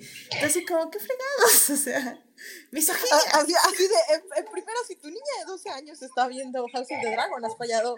Eh, o, has, fallado como padre o, tu niña es más viva de, es más viva de lo que vas a hacer tú, tú en tu vida. Exacto. Perdón por llevar la conversación hacia como que niños consumiendo este, este, este contenido, no iba por ahí. No, no, no, sí, pero por ahí, yo, no me refería, sí, me refería a, personas en, en, general que no, la verdad. No, sí, es cierto, o sea, es que si hay adultos y nunca aprendieron y nunca les enseñaron y nadie se molestó y no había nadie, no había nadie disponible. Pero es que también hay que contextualizar de, de que las las historias, las historias que crían a las infancias, ¿no? Porque eh, sorpresa, sorpresa, tanto el héroe como el villano te va a agredir, este, mujercita, porque esa es la realidad. Los dos, este, mientras sean masculinos, mientras sean este, de estos arquetipos, ninguno tiene como que tu, tu bienestar este, para, eh, como, como fin, aunque bueno, eso es cuestionable, pero definitivamente tanto el héroe como el antihéroe como el villano son machistas. Es como que de donde yo Y, y tienen razón, como que no se trata de, de infantilizar a, a las mujeres, pero pues también hay que reconocer, o sea, tampoco se trata de no admitir lo problemático que es una situación y de que vale procesar como tú veas eh, y lo que tú quieras pero este, o sea, también se vale que te digan problemático. Y me, me gusta mucho cómo, bueno, más bien me cayó muy bien que, que llevaran a esta, a estas similaridad con encontrarte con contenidos para los que no estás preparado. Y quiero recomendarles este, un canal que se llama Nick Spheres en YouTube, este, donde eh, esta youtuber analiza los icebergs not safe for life. Y es donde no solo, no solo te muestra, de hecho no te muestra ninguno de esos videos, ninguna de esas cintas prohibidas, ninguna de esos contenidos macabros, pero sí te ayuda, o sea, te, te dice de lo que se trata y este, te dice, bueno, o sea, tú te topas con esto, alguien te manda esto, tú decides si estás listo para escuchar, para ver, para este, bueno, pasar por eso, para experimentarlo. Y también habla de que, o sea, no se trata como de, muchas veces estos icebergs de cosas que no son, que no son, este, not safe for life, eh, tienden una tendencia a ser un poquito racistas, de, una tendencia a hablar de, de, o sea, los videos de los carteles, los videos de los guerrilleros, los, los videos de ISIS, los, o sea, y, y no, no, no, pues la violencia eh, ocurre en todos lados, todo el tiempo, desgraciadamente, y, y todos hemos sido expuestos a, a, contenidos not safe for life, este, eh, incluido eh, pues todas las grabaciones del 11 de septiembre, que es lo que ella menciona, este, las personas que se arrojaban desde los edificios, o sea, desde ahí, o sea, nadie está preparado para ver eso, nadie está preparado para confrontar esa realidad. Entonces, es hora de confrontar también la realidad de que eh, de dónde nos posicionan la admiración, eh, eh, la pasión hacia ciertos, porque es, eh, yo estaba pensando, más que por qué nos o les o son atractivos estos personajes, este, más bien, what, o sea, eh, estos personajes están con tanta ira, este, yo le, les pregunto, o sea, what about your wrath? Este, como, como Cersei Lannister, o sea, ¿qué hay de mi ira? ¿Qué hay de todo lo que yo puedo hacer? O sea, muchas veces no solo uh, romantizamos a los villanos porque sea, porque vayan en contra del sistema o porque vayan en contra del patriarcado, o sea, porque no van en contra del patriarcado la mayor parte de las veces. Este, pero eh, sí es esta congestión emocional que manifiestan y como que queremos ser los angelitos que van a, a, a salvar a, a, esta, a este hombre congestionado emocionalmente, porque porque a nosotros no se nos permite demostrar ira, y porque a ellos no se les permite demostrar vulnerabilidad. Y creo que hay que, como que, creo que esta experiencia de el fandom es un paso, es, es, es, un paso para una confrontación, pero que no se puede quedar ahí. Y que así como, este, pues sí, que, que, que, debe ser más, más madurada, porque también creo que la madurez tiene mucho que ver con, con el proceso. La madurez tiene que ver mucho con qué tanto nos atrae el villano. Y yo lo veo, por ejemplo, mencionaba Shadow and Bone, y yo este, eh, he leído, o sea, gran cantidad, gran cantidad, como siete libros de, de Bardugo, y precisamente siento que ella, o sea, solo cuando lo vives, solo cuando lo vives, pues, o sea, cuando sobrevives a un Darkling, este, sabes decir para atrás y decir, ay, mija, porque eh, también quería yo hablar de, del abuso narcisista y de que todos, muchos de estos villanos son narcisistas y aunque todos tenemos rasgos narcisistas, el abuso narcisista es algo muy, muy difícil de detectar. Es algo muy difícil de confrontar y es algo muy difícil, o sea, el trauma bond a través de estos ciclos de violencia y paz es muy difícil de romper. Y es una realidad de todas las mujeres, de nuestras madres y de nuestras abuelitas, porque todos, o sea, eh, eh, mm, queremos ver a estos personajes o estos villanos como algo nuevo, tal vez porque son fantásticos, pero pues son, son, son lo mismo que el, o sea, el pasado, o sea, y, sí, no, no todos son lo mismo, o sea, obviamente estoy generalizando, pero, eh, o sea, sí hay que, hay que echar un ojo que tanto ¿Qué tan innovador es realmente este personaje y qué tan innovador es este el decir, ah, no, pues me atraen los chicos malos? Porque pues, pues no lo es. Ah, ya encontré el nombre del actor. Se llama Ramón Novarro. Ah, sí, el actor que nos decías. Ah, mira, no, no, no lo conocía. Pero bueno, eh, justamente de esto que dices, Arce, eh, también me parece interesante porque estoy completamente de acuerdo con todo lo que dijiste. Creo que lo que nos ayudan también estos personajes, estos villanos, estos antihéroes, es también detectar, o sea, saber detectar esas conductas. Porque hay algo que me queda muy claro del fandom, es que saben el antes y el después. O sea, saben cuando el villano es super villano y cuando el amor lo cambia, que es el, el tropo que decía Carol de I can fix him, ¿no? De que lo puedo arreglar. Pero. Cambia. Ajá, pero, pero el, amor, o sea, solo el, no, e, es un camino muy sinuoso y complicado el cambiar. No, no, no, pero no, y yo, yo, yo digo que no, o sea, que sepan que no lo van a poder cambiar, o sea, en la vida real no van a poder cambiar a ese hombre y no vale la pena intentarlo. Pero en la ficción sí nos ayuda porque al final del día siento yo, digo, ahí sí hablo cero experiencia, eh, siento yo que les puede ayudar sobre todo eh, a las personas que justo eh, tienen muchas de este tipo de relaciones, les pueden ayudar a detectar las cosas que no están cambiando. Efectivamente es como, oye, este cuate sigue siendo narcisista, me sigue manipulando, me sigue bla, bla, bla, y no cambia. Entonces, e, en esta fantasía que yo la puedo ver reflejada en mis novelas, este, este villano realmente no está mejorando, no está cambiando por mí. Efectivamente, no está quemando el mundo para salvarme, nada más me está quemando a mí. Entonces, creo que en ese aspecto también es bueno eh, este tipo de fantasías, porque como decimos, es un lugar seguro para explorar todo este tipo de malas conductas, de manipulaciones, de gaslighting, de narcisismo, como bien dice Arce, para que tal vez en, en el mundo sí podamos, puedan identificar estas conductas y alejarse de ellas, ¿no? Pero eh, eh, ahí lo preocupante también es el, el ah, papel de pasividad de esperar que, o sea, esperar que alguien te salve. y este, y, y sí es, o sea, creo que eh, y, y eso yo también lo vi en terapia hace muchos años, como de que hay un momento en que, o sea, en que tu terapeuta te dice, o ¿por qué hay tanto erotismo hacia afuera?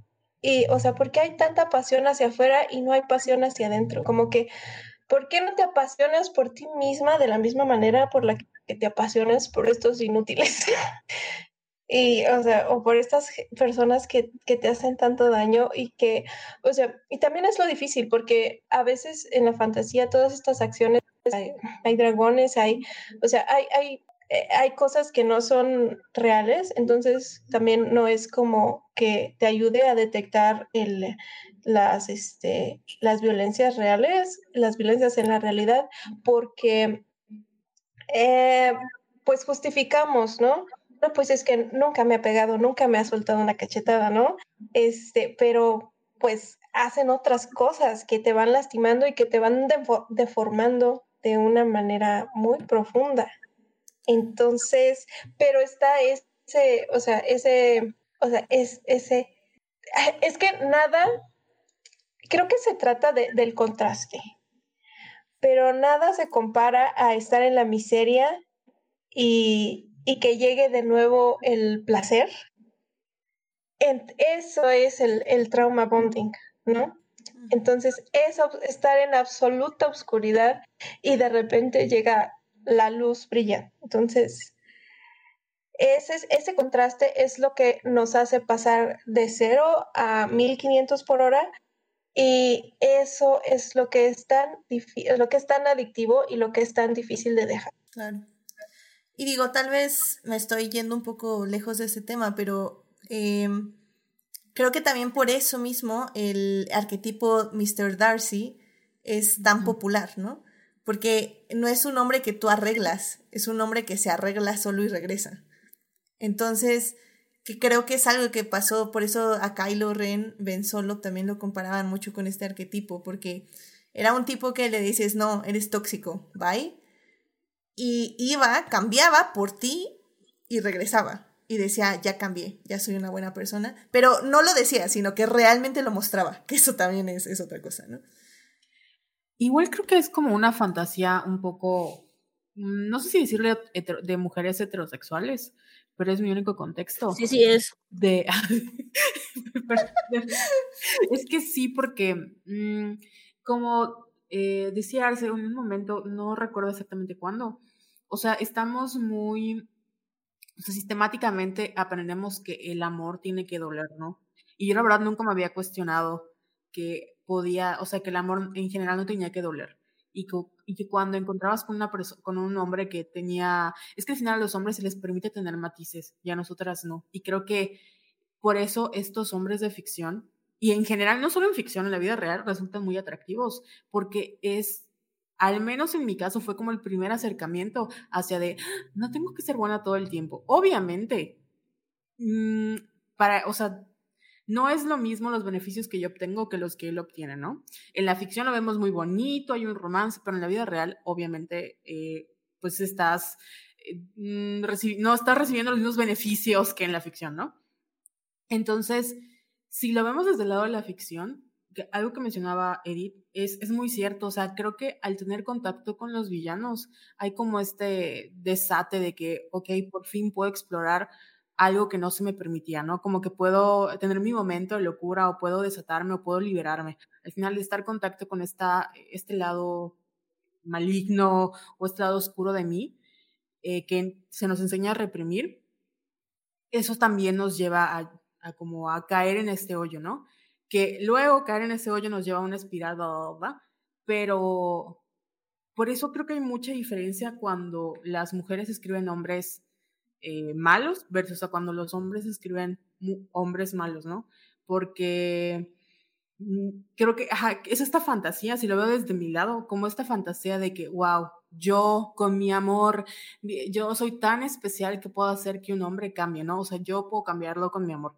Y en la vida real, pues obviamente eso no sucede. Las personas no cambian a menos que ellos quieran cambiar, ¿no?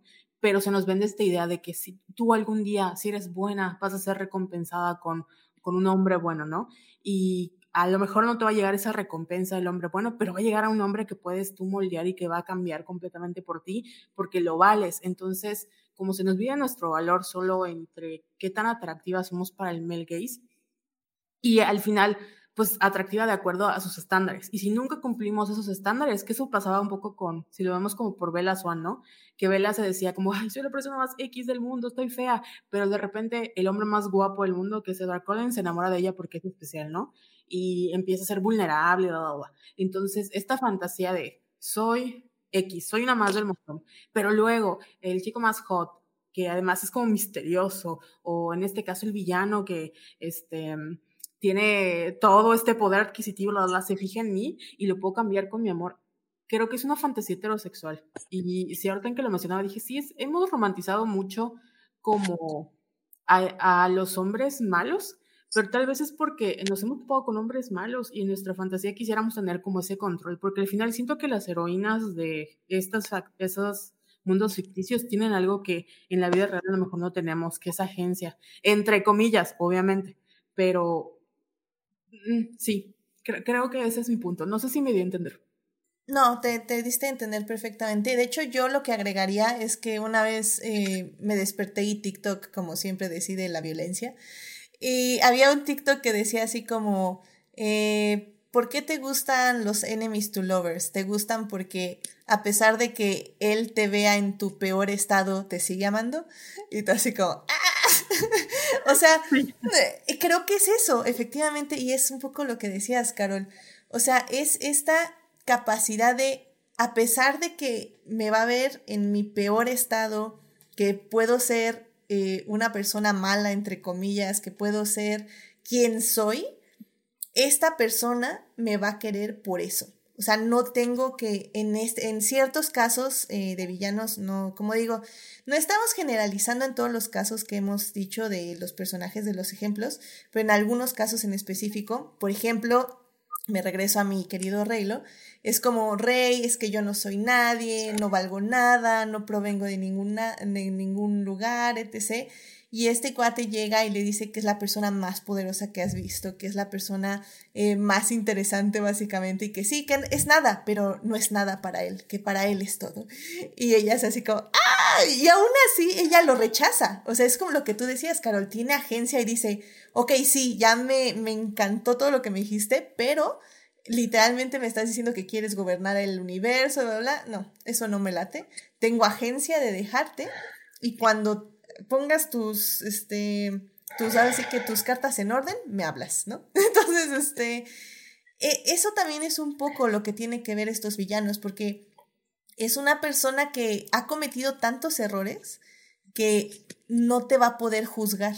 O sea, un héroe es alguien perfecto. Entonces, si tú cometes un error, ese héroe perfecto te va a decir justo como, no, no, no, es que tú también tienes que ser perfecta como yo. Y los villanos no, los villanos han cometido tantos errores que tal vez no te pueden juzgar. O sea, digo en el sentido de la fantasía, ¿no? ¿Se, acuerdan básicamente en Avatar, la leyenda de Aang, cuando Zuko recién se había, digamos que, cambiado al lado, del, al lado Avatar? El mejor arco de redención. Sí, y básicamente, sí, o sea, es de los mejores. Y Katara básicamente estaba, e, en un capítulo, estaba buscando al asesino de su madre. Y Zuko va con ella. Y, Zuko y, y, Katara al final decide que no va a matar al asesino de su madre, pero, pero sí está esa cuestión de la comprensión. Claro, o, sea, ahí Zuko no la juzga por ese deseo de querer matarla. Bueno, matar al asesino de su madre. Pero un poco también la guía en ese sentimiento y le dice que es lo que, que él sabe lo que se siente querer hacer eso. Y esa es como esa comprensión, eh, esa comprensión, ¿no? Que también creo que es importante. Y por eso todo el mundo shipeaba a Zuko y a Katara, pero evidentemente los showrunners les faltó visión. Desde antes. La, verdad los shipeaban desde antes, o sea, estaba la cuestión de que tenían una edad, digamos que la edad se sentía más similar que la de Ang y Katara. A pesar de que en realidad no era tanta, o sea, Ang es que un año menor que Katara, dos. Sí, pero, es que su comportamiento era más infantil. Sí, años mayor. Ah, bueno. pero no, sí, pero, pero bueno, o sea, ya, había, ya al, fandom como que le latía la idea de Zuko y Katara. Y, y, la serie lo reconoció, pero no iba para ahí. Nunca, nunca fue la intención que fuera eso. Pero bueno, por lo menos vieron esos momentos en que básicamente, ok, eh, Zuko y Katara eventualmente llegan a un punto de entendimiento donde básicamente Zuko comprende, digamos, la ira de Katara y Katara comprende qué lleva a una persona a ser como Zuko la primera vez que lo vio.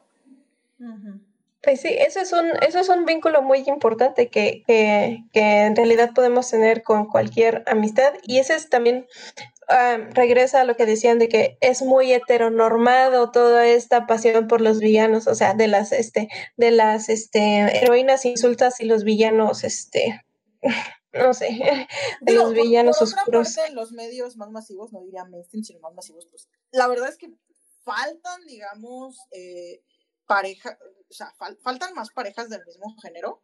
O sea, no tenemos como que suficientes para poder, para poder hacer el tren. O sea, ok, tienes los, tienes los fanfic slash, tienes, tienes los comic BL, pero los cómics BL, a pesar de que son un nicho enorme, enorme, enorme, o los cómics gays, gays, si bien a pesar de que son, siguen siendo nichos, o sea, no son, no son los medios más masivos de todos, no tenemos como que suficientes ejemplos de, de, ok, ¿qué hay para ese público como para poder hacer los análisis como estamos haciendo ahorita con esto? No, y son, y son diferentes análisis, o sea, podemos hablar de Hannibal, podemos hablar de Killing Eve, y creo que al final del día son, son análisis muy diferentes porque la energía, eh, los privilegios, el poder está equilibrado. Entonces, definitivamente las dinámicas de manipulación, de gaslighting y todo esto son, sí, son gaslighting, son manipulación, pero son diferentes, definitivamente. Las parejas, hombre-hombre, eh, están siendo shipeadas por mujeres, están siendo shipeadas eh, por, por, hombres, están siendo shipeadas por los dos, las están shipeando de la misma manera, no las están shipeando de la misma, de la, misma forma.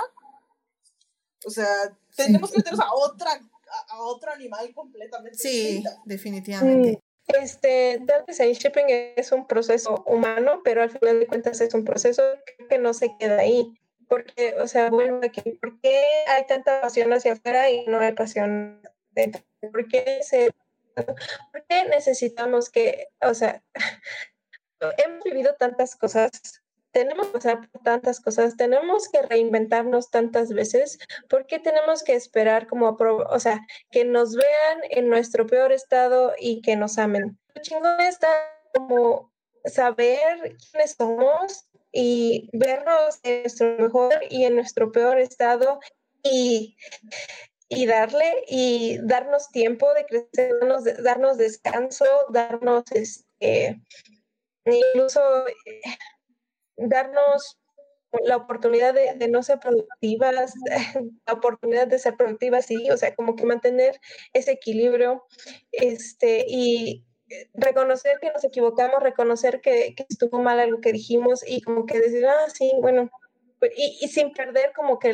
nuestra propia, nuestra propia imagen y nuestra propia este, autoridad o nuestra propia validez. Like, eh, creo que el, el, el o, mi punto está ahí, o a mí lo que, lo que me ayudó a crecer está como que en realmente, como que dejar de, de meter tantas emociones hacia afuera y, y, y encontrar las emociones que, que son hacia mí. Sí, estoy de acuerdo. Al final del día creo que, como decimos, estos personajes nos ayudan en ese viaje y que que yo pensaría que efectivamente el final de ese viaje tiene que darse uno cuenta de que efectivamente no es el no, existen las medias naranjas, que tienes que ser naranja completa y si alguien te quiere acompañar en ese camino, chido, y si no, pues también. Entonces, sí, estoy, la, verdad, de acuerdo yo, yo un buen de veces he dicho soy equipo nadie. Exacto. y bueno, rápidamente nada más en el chat, este, justamente Sofía estaba comentando como de varios personajes que yo le decía que no sabía si aplicaban. Decía como que Lucifer de, la serie de Lucifer también le parecía un personaje así.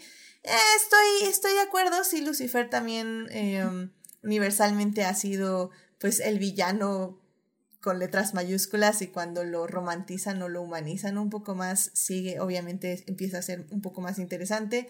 Mencionaba a Magneto con Michael Fassbender, pero yo le decía que ahí más bien era estos ships eh, ya gays, eh, ships gays, que ya es como otro tipo de dinámica de fantasía con el fandom femenino, que creo que ya ese sería otro podcast aparte de, porque también al fandom femenino le gustan más los ships gays, por ejemplo, que según yo, tiene que ver con esta dinámica del poder que decía. Pero bueno, ese es otro análisis completamente. Y pues bueno, este, también ahí estaba Héctor en el chat, le, mando igual saludos, que también ahí estaba comentando. Pero bueno, pues ya para cerrar este programa, eh, Carol, pues una conclusión que le quieras dar al público sobre estos personajes que nos roban el aliento de tantas formas. Ay, es que yo soy bien problemática, la verdad. O sea, creo que ahí es donde como recae al final el debate porque eh, concuerdo con lo que dice Arce, al final creo que eh, la cuestión de la sexualidad, del deseo, bla, bla, bla, se nos enseña a verlo hacia afuera, ¿no? Y a veces creo que es parte de la visión heteronormada, que la podemos tener desde adentro. Pero cuando regreso a cuando me propusiste el tema, lo primero que pensé es, ay, como el fantasma de la ópera. O sea, yo sí me hubiera ido con el fantasma. Honestamente, a mí no me hubiera importado. Es más, hubiera sido feliz si me hubiera dicho, te estoy stalkeando y yo, ay, qué bonito. Pero eso es como parte de todos, este, como esta fantasía que se construye de eh, eh, el amor heterosexual, este, tóxico, ¿no?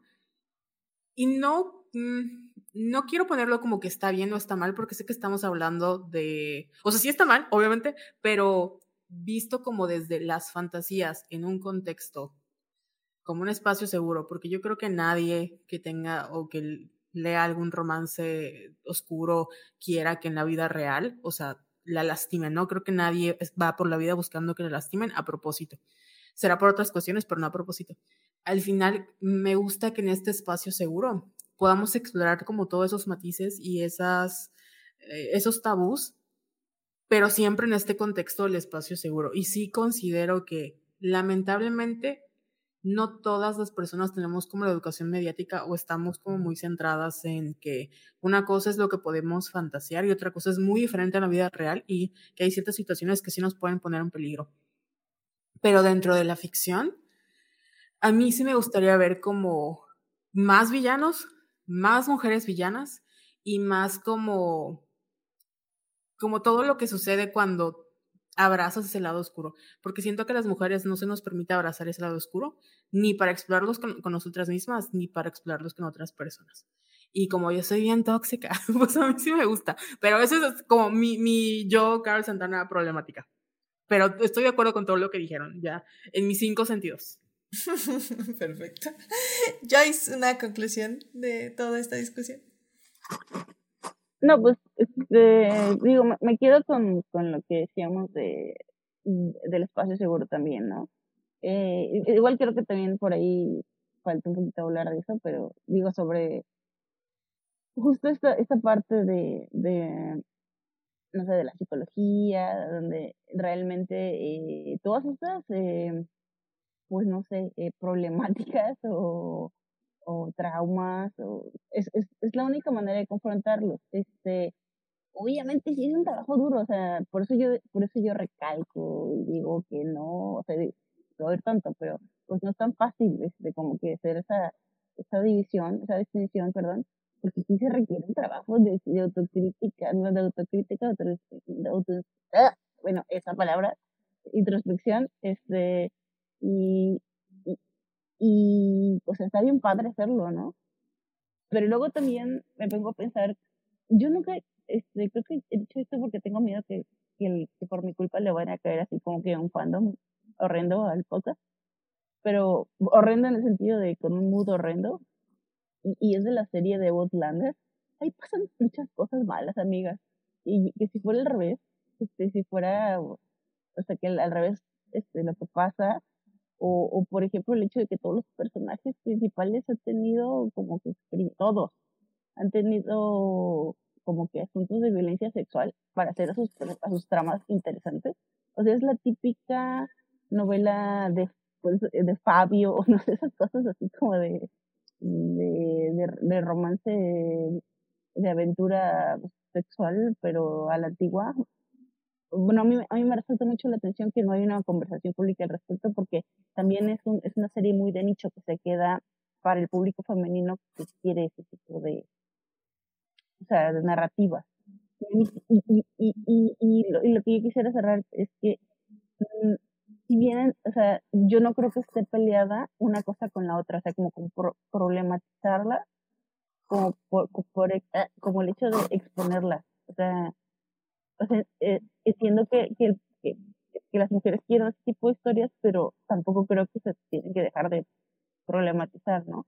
O sea, creo que conviven las dos cosas en el mismo espacio y eso, insisto, es una labor complicada de hacer y no cualquiera la hace. Este, ¿Arce alguna conclusión para el programa?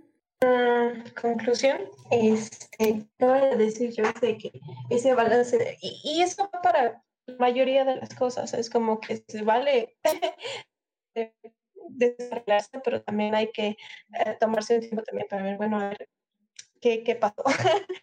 y, y si no, nada más quedarse como con, con una experiencia sin analizar.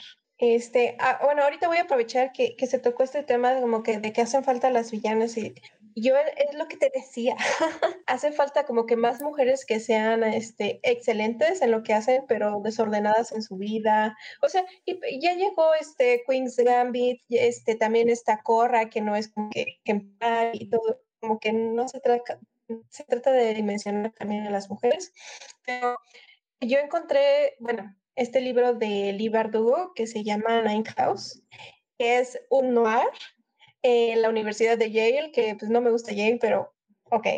Este, Lee Bardugo estuvo ahí, estuvo en una de las sociedades que, que ahí se cuecen y es este, un personaje birracial, muy, o sea, queer, este, desordenada y así es que era de mis heroínas favoritas. Este, y pues no, eh, acaba de salir, el, bueno, apenas el segundo libro, pero me, me interesa mucho.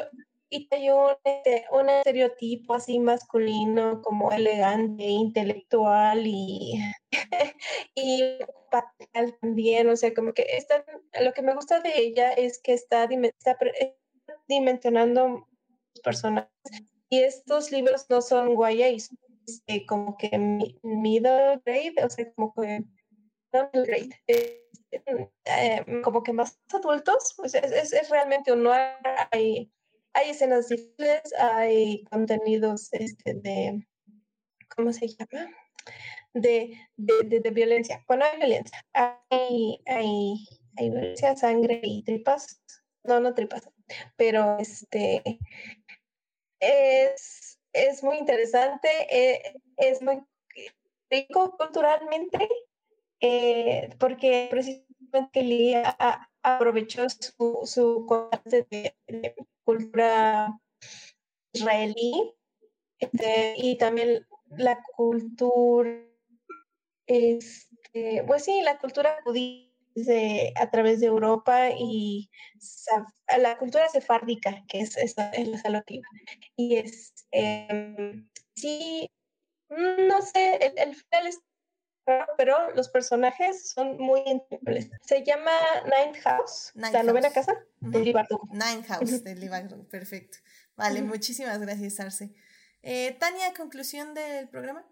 apoyemos los momentos correctos de las mujeres, y, tal vez no apoyemos los momentos incorrectos de, la, de, las mujeres, pero no nos, no nos precipitemos a asumir que es el fin del mundo solo, solo porque tienes gente eh, eh, sintiéndose atraídas, digamos, al, a tal vez la opción incorrecta. Efectivamente. Que en ese aspecto, de hecho, tú creo que, no sé si tú me recomendaste o, tú también leíste la de la novela de Iron Widow, ¿no? Que, que un poco la, la autora también. Sigue, sigue en mi lista. Ya, pues también. que tengo muchas, muchas ganas de leerla. Sí, también la autora es efectivamente la idea de que efectivamente. Le, autore, no, no es.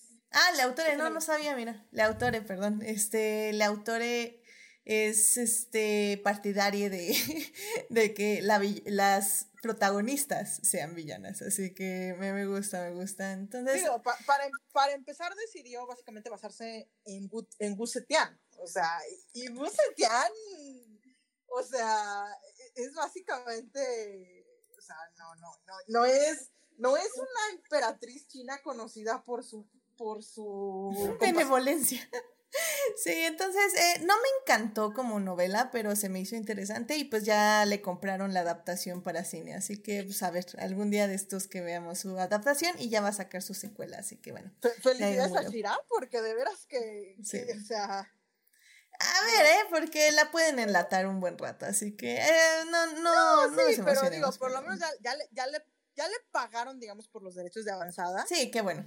Sí. Y ya le prometieron que Scarlett Johansson no va a estar absolutamente cerca de su personaje.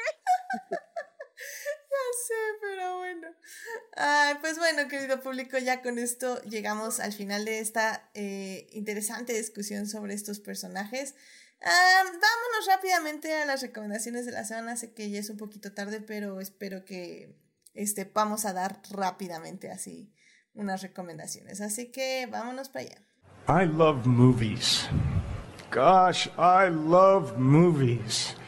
Muy bien, ya estamos aquí en las recomendaciones de la semana. Eh, Arce, ¿qué te gustaría recomendarle al público esta semana? Dos cosas. Eh, la Casa del Dragón. La Casa del Dragón, que es una mejor serie que por lo menos las últimas temporadas de Game of Thrones. Y yo considero que es mejor que todo Game of Thrones, pero sí, la recomiendo mucho. Y este, también Mm, una película que estaba, eh, que, que, va muy con el tema que estamos hablando, que, que se llama Heaven Knows What, que es un poquito sobre lo que... Ah, es de los Abdi Brothers, o sea, de los directores de Uncut Gems, este, y es sobre una historia autobiográfica de Ariel Holmes, que es la protagonista, la actriz de, de Heaven Knows What, y también está Landry Payne, pero se me olvidó su primer nombre. Es precisamente de una de relaciones tóxicas. Perfecto. Y bueno, y justamente es de las primeritas películas de, este, de estos directores, ¿no? Entonces, eh, sería interesante checarla. Sí, estaba, estaba, en Netflix, pero ahorita yo creo que ya no está. Ahorita, ahorita veo si anda por ahí, porque este, Heavens Knows What. No, ya no está en Netflix, pero bueno, pues la buscamos y la checamos. Muchísimas gracias, Arce, por estas dos eh, recomendaciones: House of Dragon en HBO y Heaven Knows What, ahorita pues en medios alternativos. Muchísimas gracias.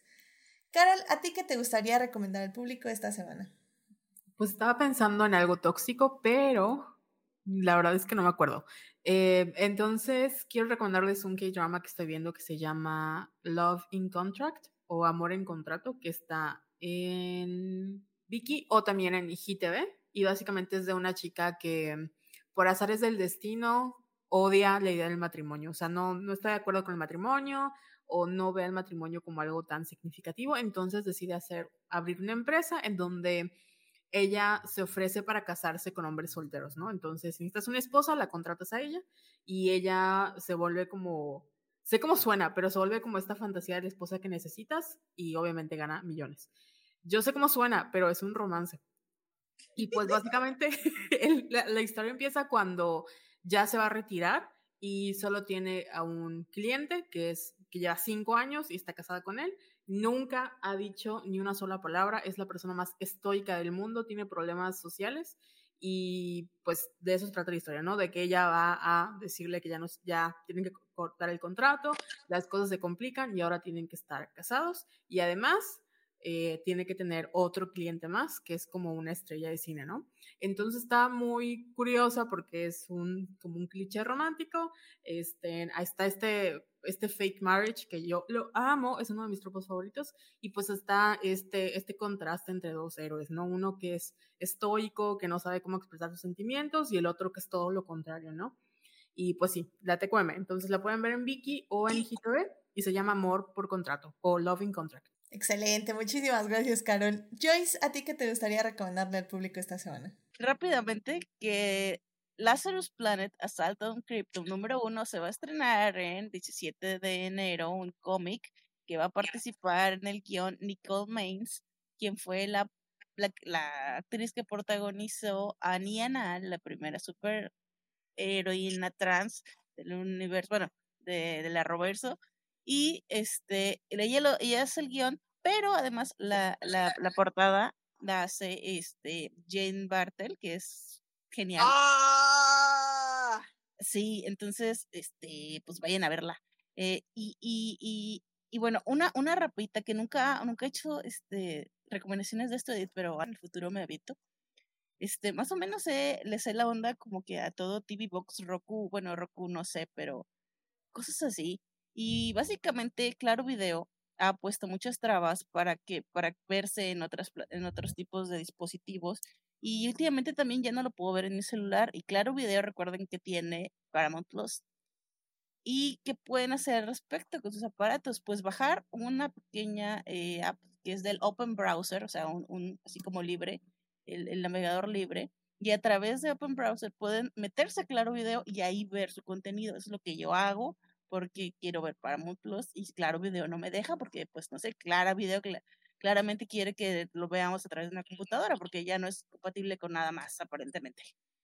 Vale, ya no, no sabía ese dato. Pues muchísimas gracias por, por decirnos este tip para seguir viendo Paramount Plus por Claro Video. Sí. Perfecto, muchas gracias Joyce. Eh, Tania, ¿a ti qué te gustaría recomendarle al público esta semana? Pues miren, esta semana les traigo otra de las series, otra, otra novela de la misma persona que, les recomendé en el último programa. O sea, les había recomendado una comedia romántica, una comedia romántica con una construcción. No, ahora les tengo una historia de sirenas que eh, básicamente tenemos una, tenemos un viaje emocional que se siente como Candy Candy. Pero si Candy Candy es básicamente eh, una sirena que es cero sacrificada, y que, y que preferiría dar, alimentar los bullies a los tiburones que permitir que, que, que la bofeteen por razones. Y, y, dicen, bueno, entonces no es Candy Candy. Nunca dije que fuera Candy Candy, dije que emocionalmente se siente como Candy Candy.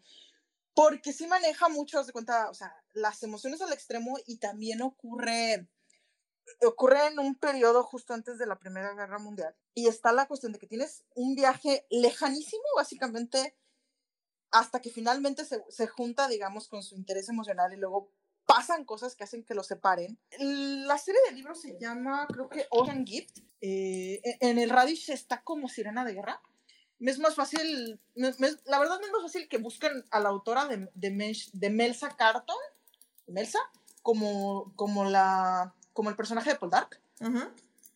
Carlton como Carton de, del príncipe del rap. Pero sí está la cuestión de, o sea, esta protagonista que tiene una, una ética completamente distinta a la que tendría a la que tendría un, un personaje humano en, en, los años en el 20, mundo, 30. En el mundo real. Pues se oye muy bien, se oye muy bien, Tania. Este, vamos a checarla. Muchísimas gracias por, por traer esta recomendación adicta visual. Es Ocean Gift eh, o Sirena de Guerra, ¿verdad? De, de Melcha Carton, ¿correcto?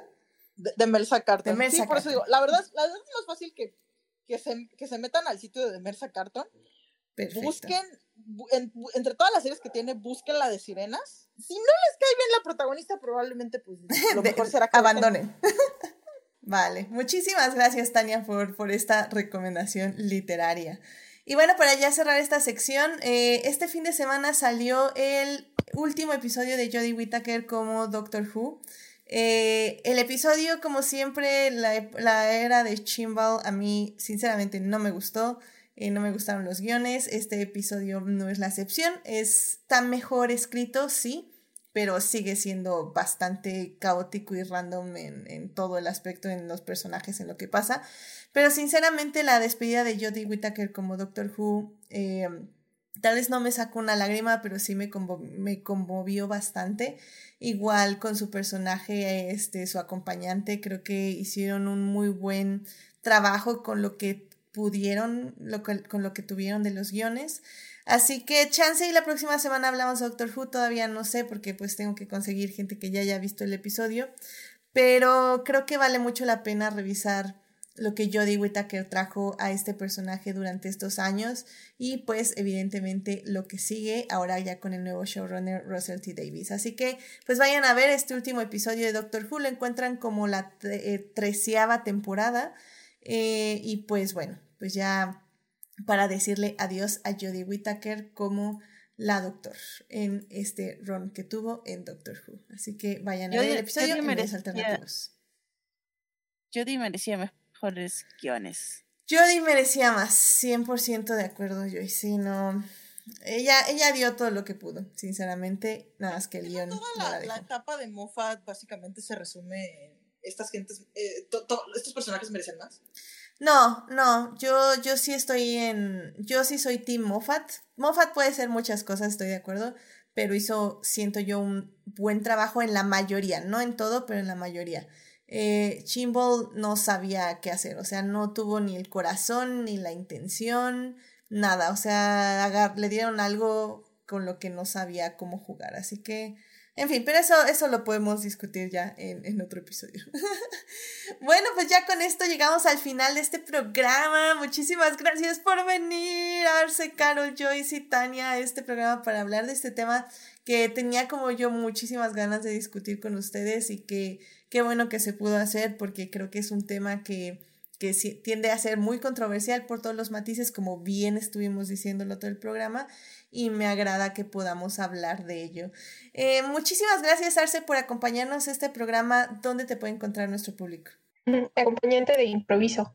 Este, yo estoy en Instagram como Arcadia y X Hacer, como eh, y en Twitter como Arcadia X. Excelente, muchísimas gracias, Arcel. Carol, muchísimas gracias por venir. ¿Dónde te puede encontrar nuestro público? No, hombre, gracias por invitarme. Como arroba Venus in o en arroba Somos Violetas, ahí. En arroba Venus in soy más problemática, así que ahí pueden leer todos mis issues. Perfecto, muchísimas gracias, Carol. Joyce, muchas gracias por venir. ¿Dónde te puede encontrar nuestro público? Gracias, Edith. Eh, me pueden encontrar en Twitter, en arroba 3 ahí es mi cuenta personal. O si quieren ver más cosas de fandom, pues Digo, no es cierto, ya tité de las dos, pero cosas como que más como K-pop y, y de repente me dan olas para no spamear a los de mi cuenta personal, pues este uso la mesita de Notch 3 eh, que algún día será la mesita de noche, cuando Twitter me deje. Este, y, y pues sí, eh, puro fangirlear en ese contexto. Excelente. Tania, muchísimas gracias por venir. ¿Dónde te puede encontrar nuestro público? Bueno, mi público me puede. mi público. El, el, público que sea me puede encontrar en Twitter como arroba romanticide. Si, si, quieren, si quieren oírme hablar, pues sigo básicamente como. Si, si, sigo de forma recurrente en Crónicas del Multiverso, el, el podcast de Crónicas del Multiverso. Eh, que se hace los martes, jueves y domingo, dependiendo del tema hablo más o estoy en el fondo. Pero, pues, el lugar donde, siempre, donde probablemente me van a encontrar más veces es Twitter, búsquenme en Twitter. Eh, si, si, alguna vez retomo TikTok, les vuelvo a decir cuál es TikTok, pero ese, ese momento no ha llegado. Y pues un gustazo venir a hablar de este tema, porque la verdad es que sí necesitaba un espacio como este para hablar de ello donde la, la, pregunta no fuera por enésimamente, ¿y qué quieren las mujeres que no lo entendemos? Aquí como que, como que la intención no era, vamos a descubrir qué quieren las mujeres. No, o sea, ya sabemos lo que queremos. Era, aquí, aquí, era, aquí era, ¿saben qué? No vamos a responder, no, no, no vamos a no vamos a responder esa pregunta, tal vez no lo sabemos, pero no importa, porque la cuestión es que queremos hablar de eso sin Exacto. tener que llegar al, sin caer en, oh Dios mío, es que quién entiende a las mujeres, o sea, no, o sea, eh, hablarlo desde justamente otro ángulo. Efectivamente, efectivamente, no, no lo pudiste decir. Demistificar el tema más que nada. Exacto, mistificar y eh, lo contrario, que sería como prohibir también discutir el tema, ¿no? Porque pues tampoco es el chiste. Y es lo que decimos, que no, no se puede prohibir hablar de estos temas complicados con tantos matices y tantas formas de aproximarnos a ellos. Pero bueno. Pues bueno, ya saben, querido público, a mí me pueden encontrar en HT Idea, donde hablo de Interview with the Vampire, eh, Our Flag Means Dead, Hannibal, Reylo y Luis Hamilton, ocho veces campeón del mundo. Este fin de semana es el GP de México. ¡Qué emoción! Ay, por favor, prendan sus velitas, alcen las manos, la Genkidama, para que Edith vea a Luis Hamilton de nuevo, al menos unos dos metros lejos.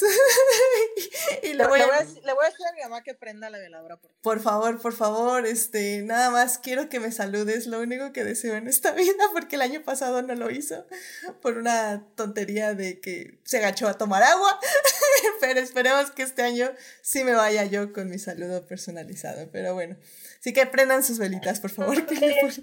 Y con lo que mencionaba Carol al principio de acerca de este, la próxima nación y el eclipse y todos, todo el movimiento astronómico que hay, este, hay mucha suerte, hay mucha suerte en, en ámbitos, en esos ámbitos. Así que. Bien, bien, bien, me gusta, me gusta. Así es, lo manifestamos para que te lleves tu saludo. Gracias, gracias, gracias, qué amables. Pero bueno, ya saben que. O sea, tu salud y que veas a Luis, ¿verdad?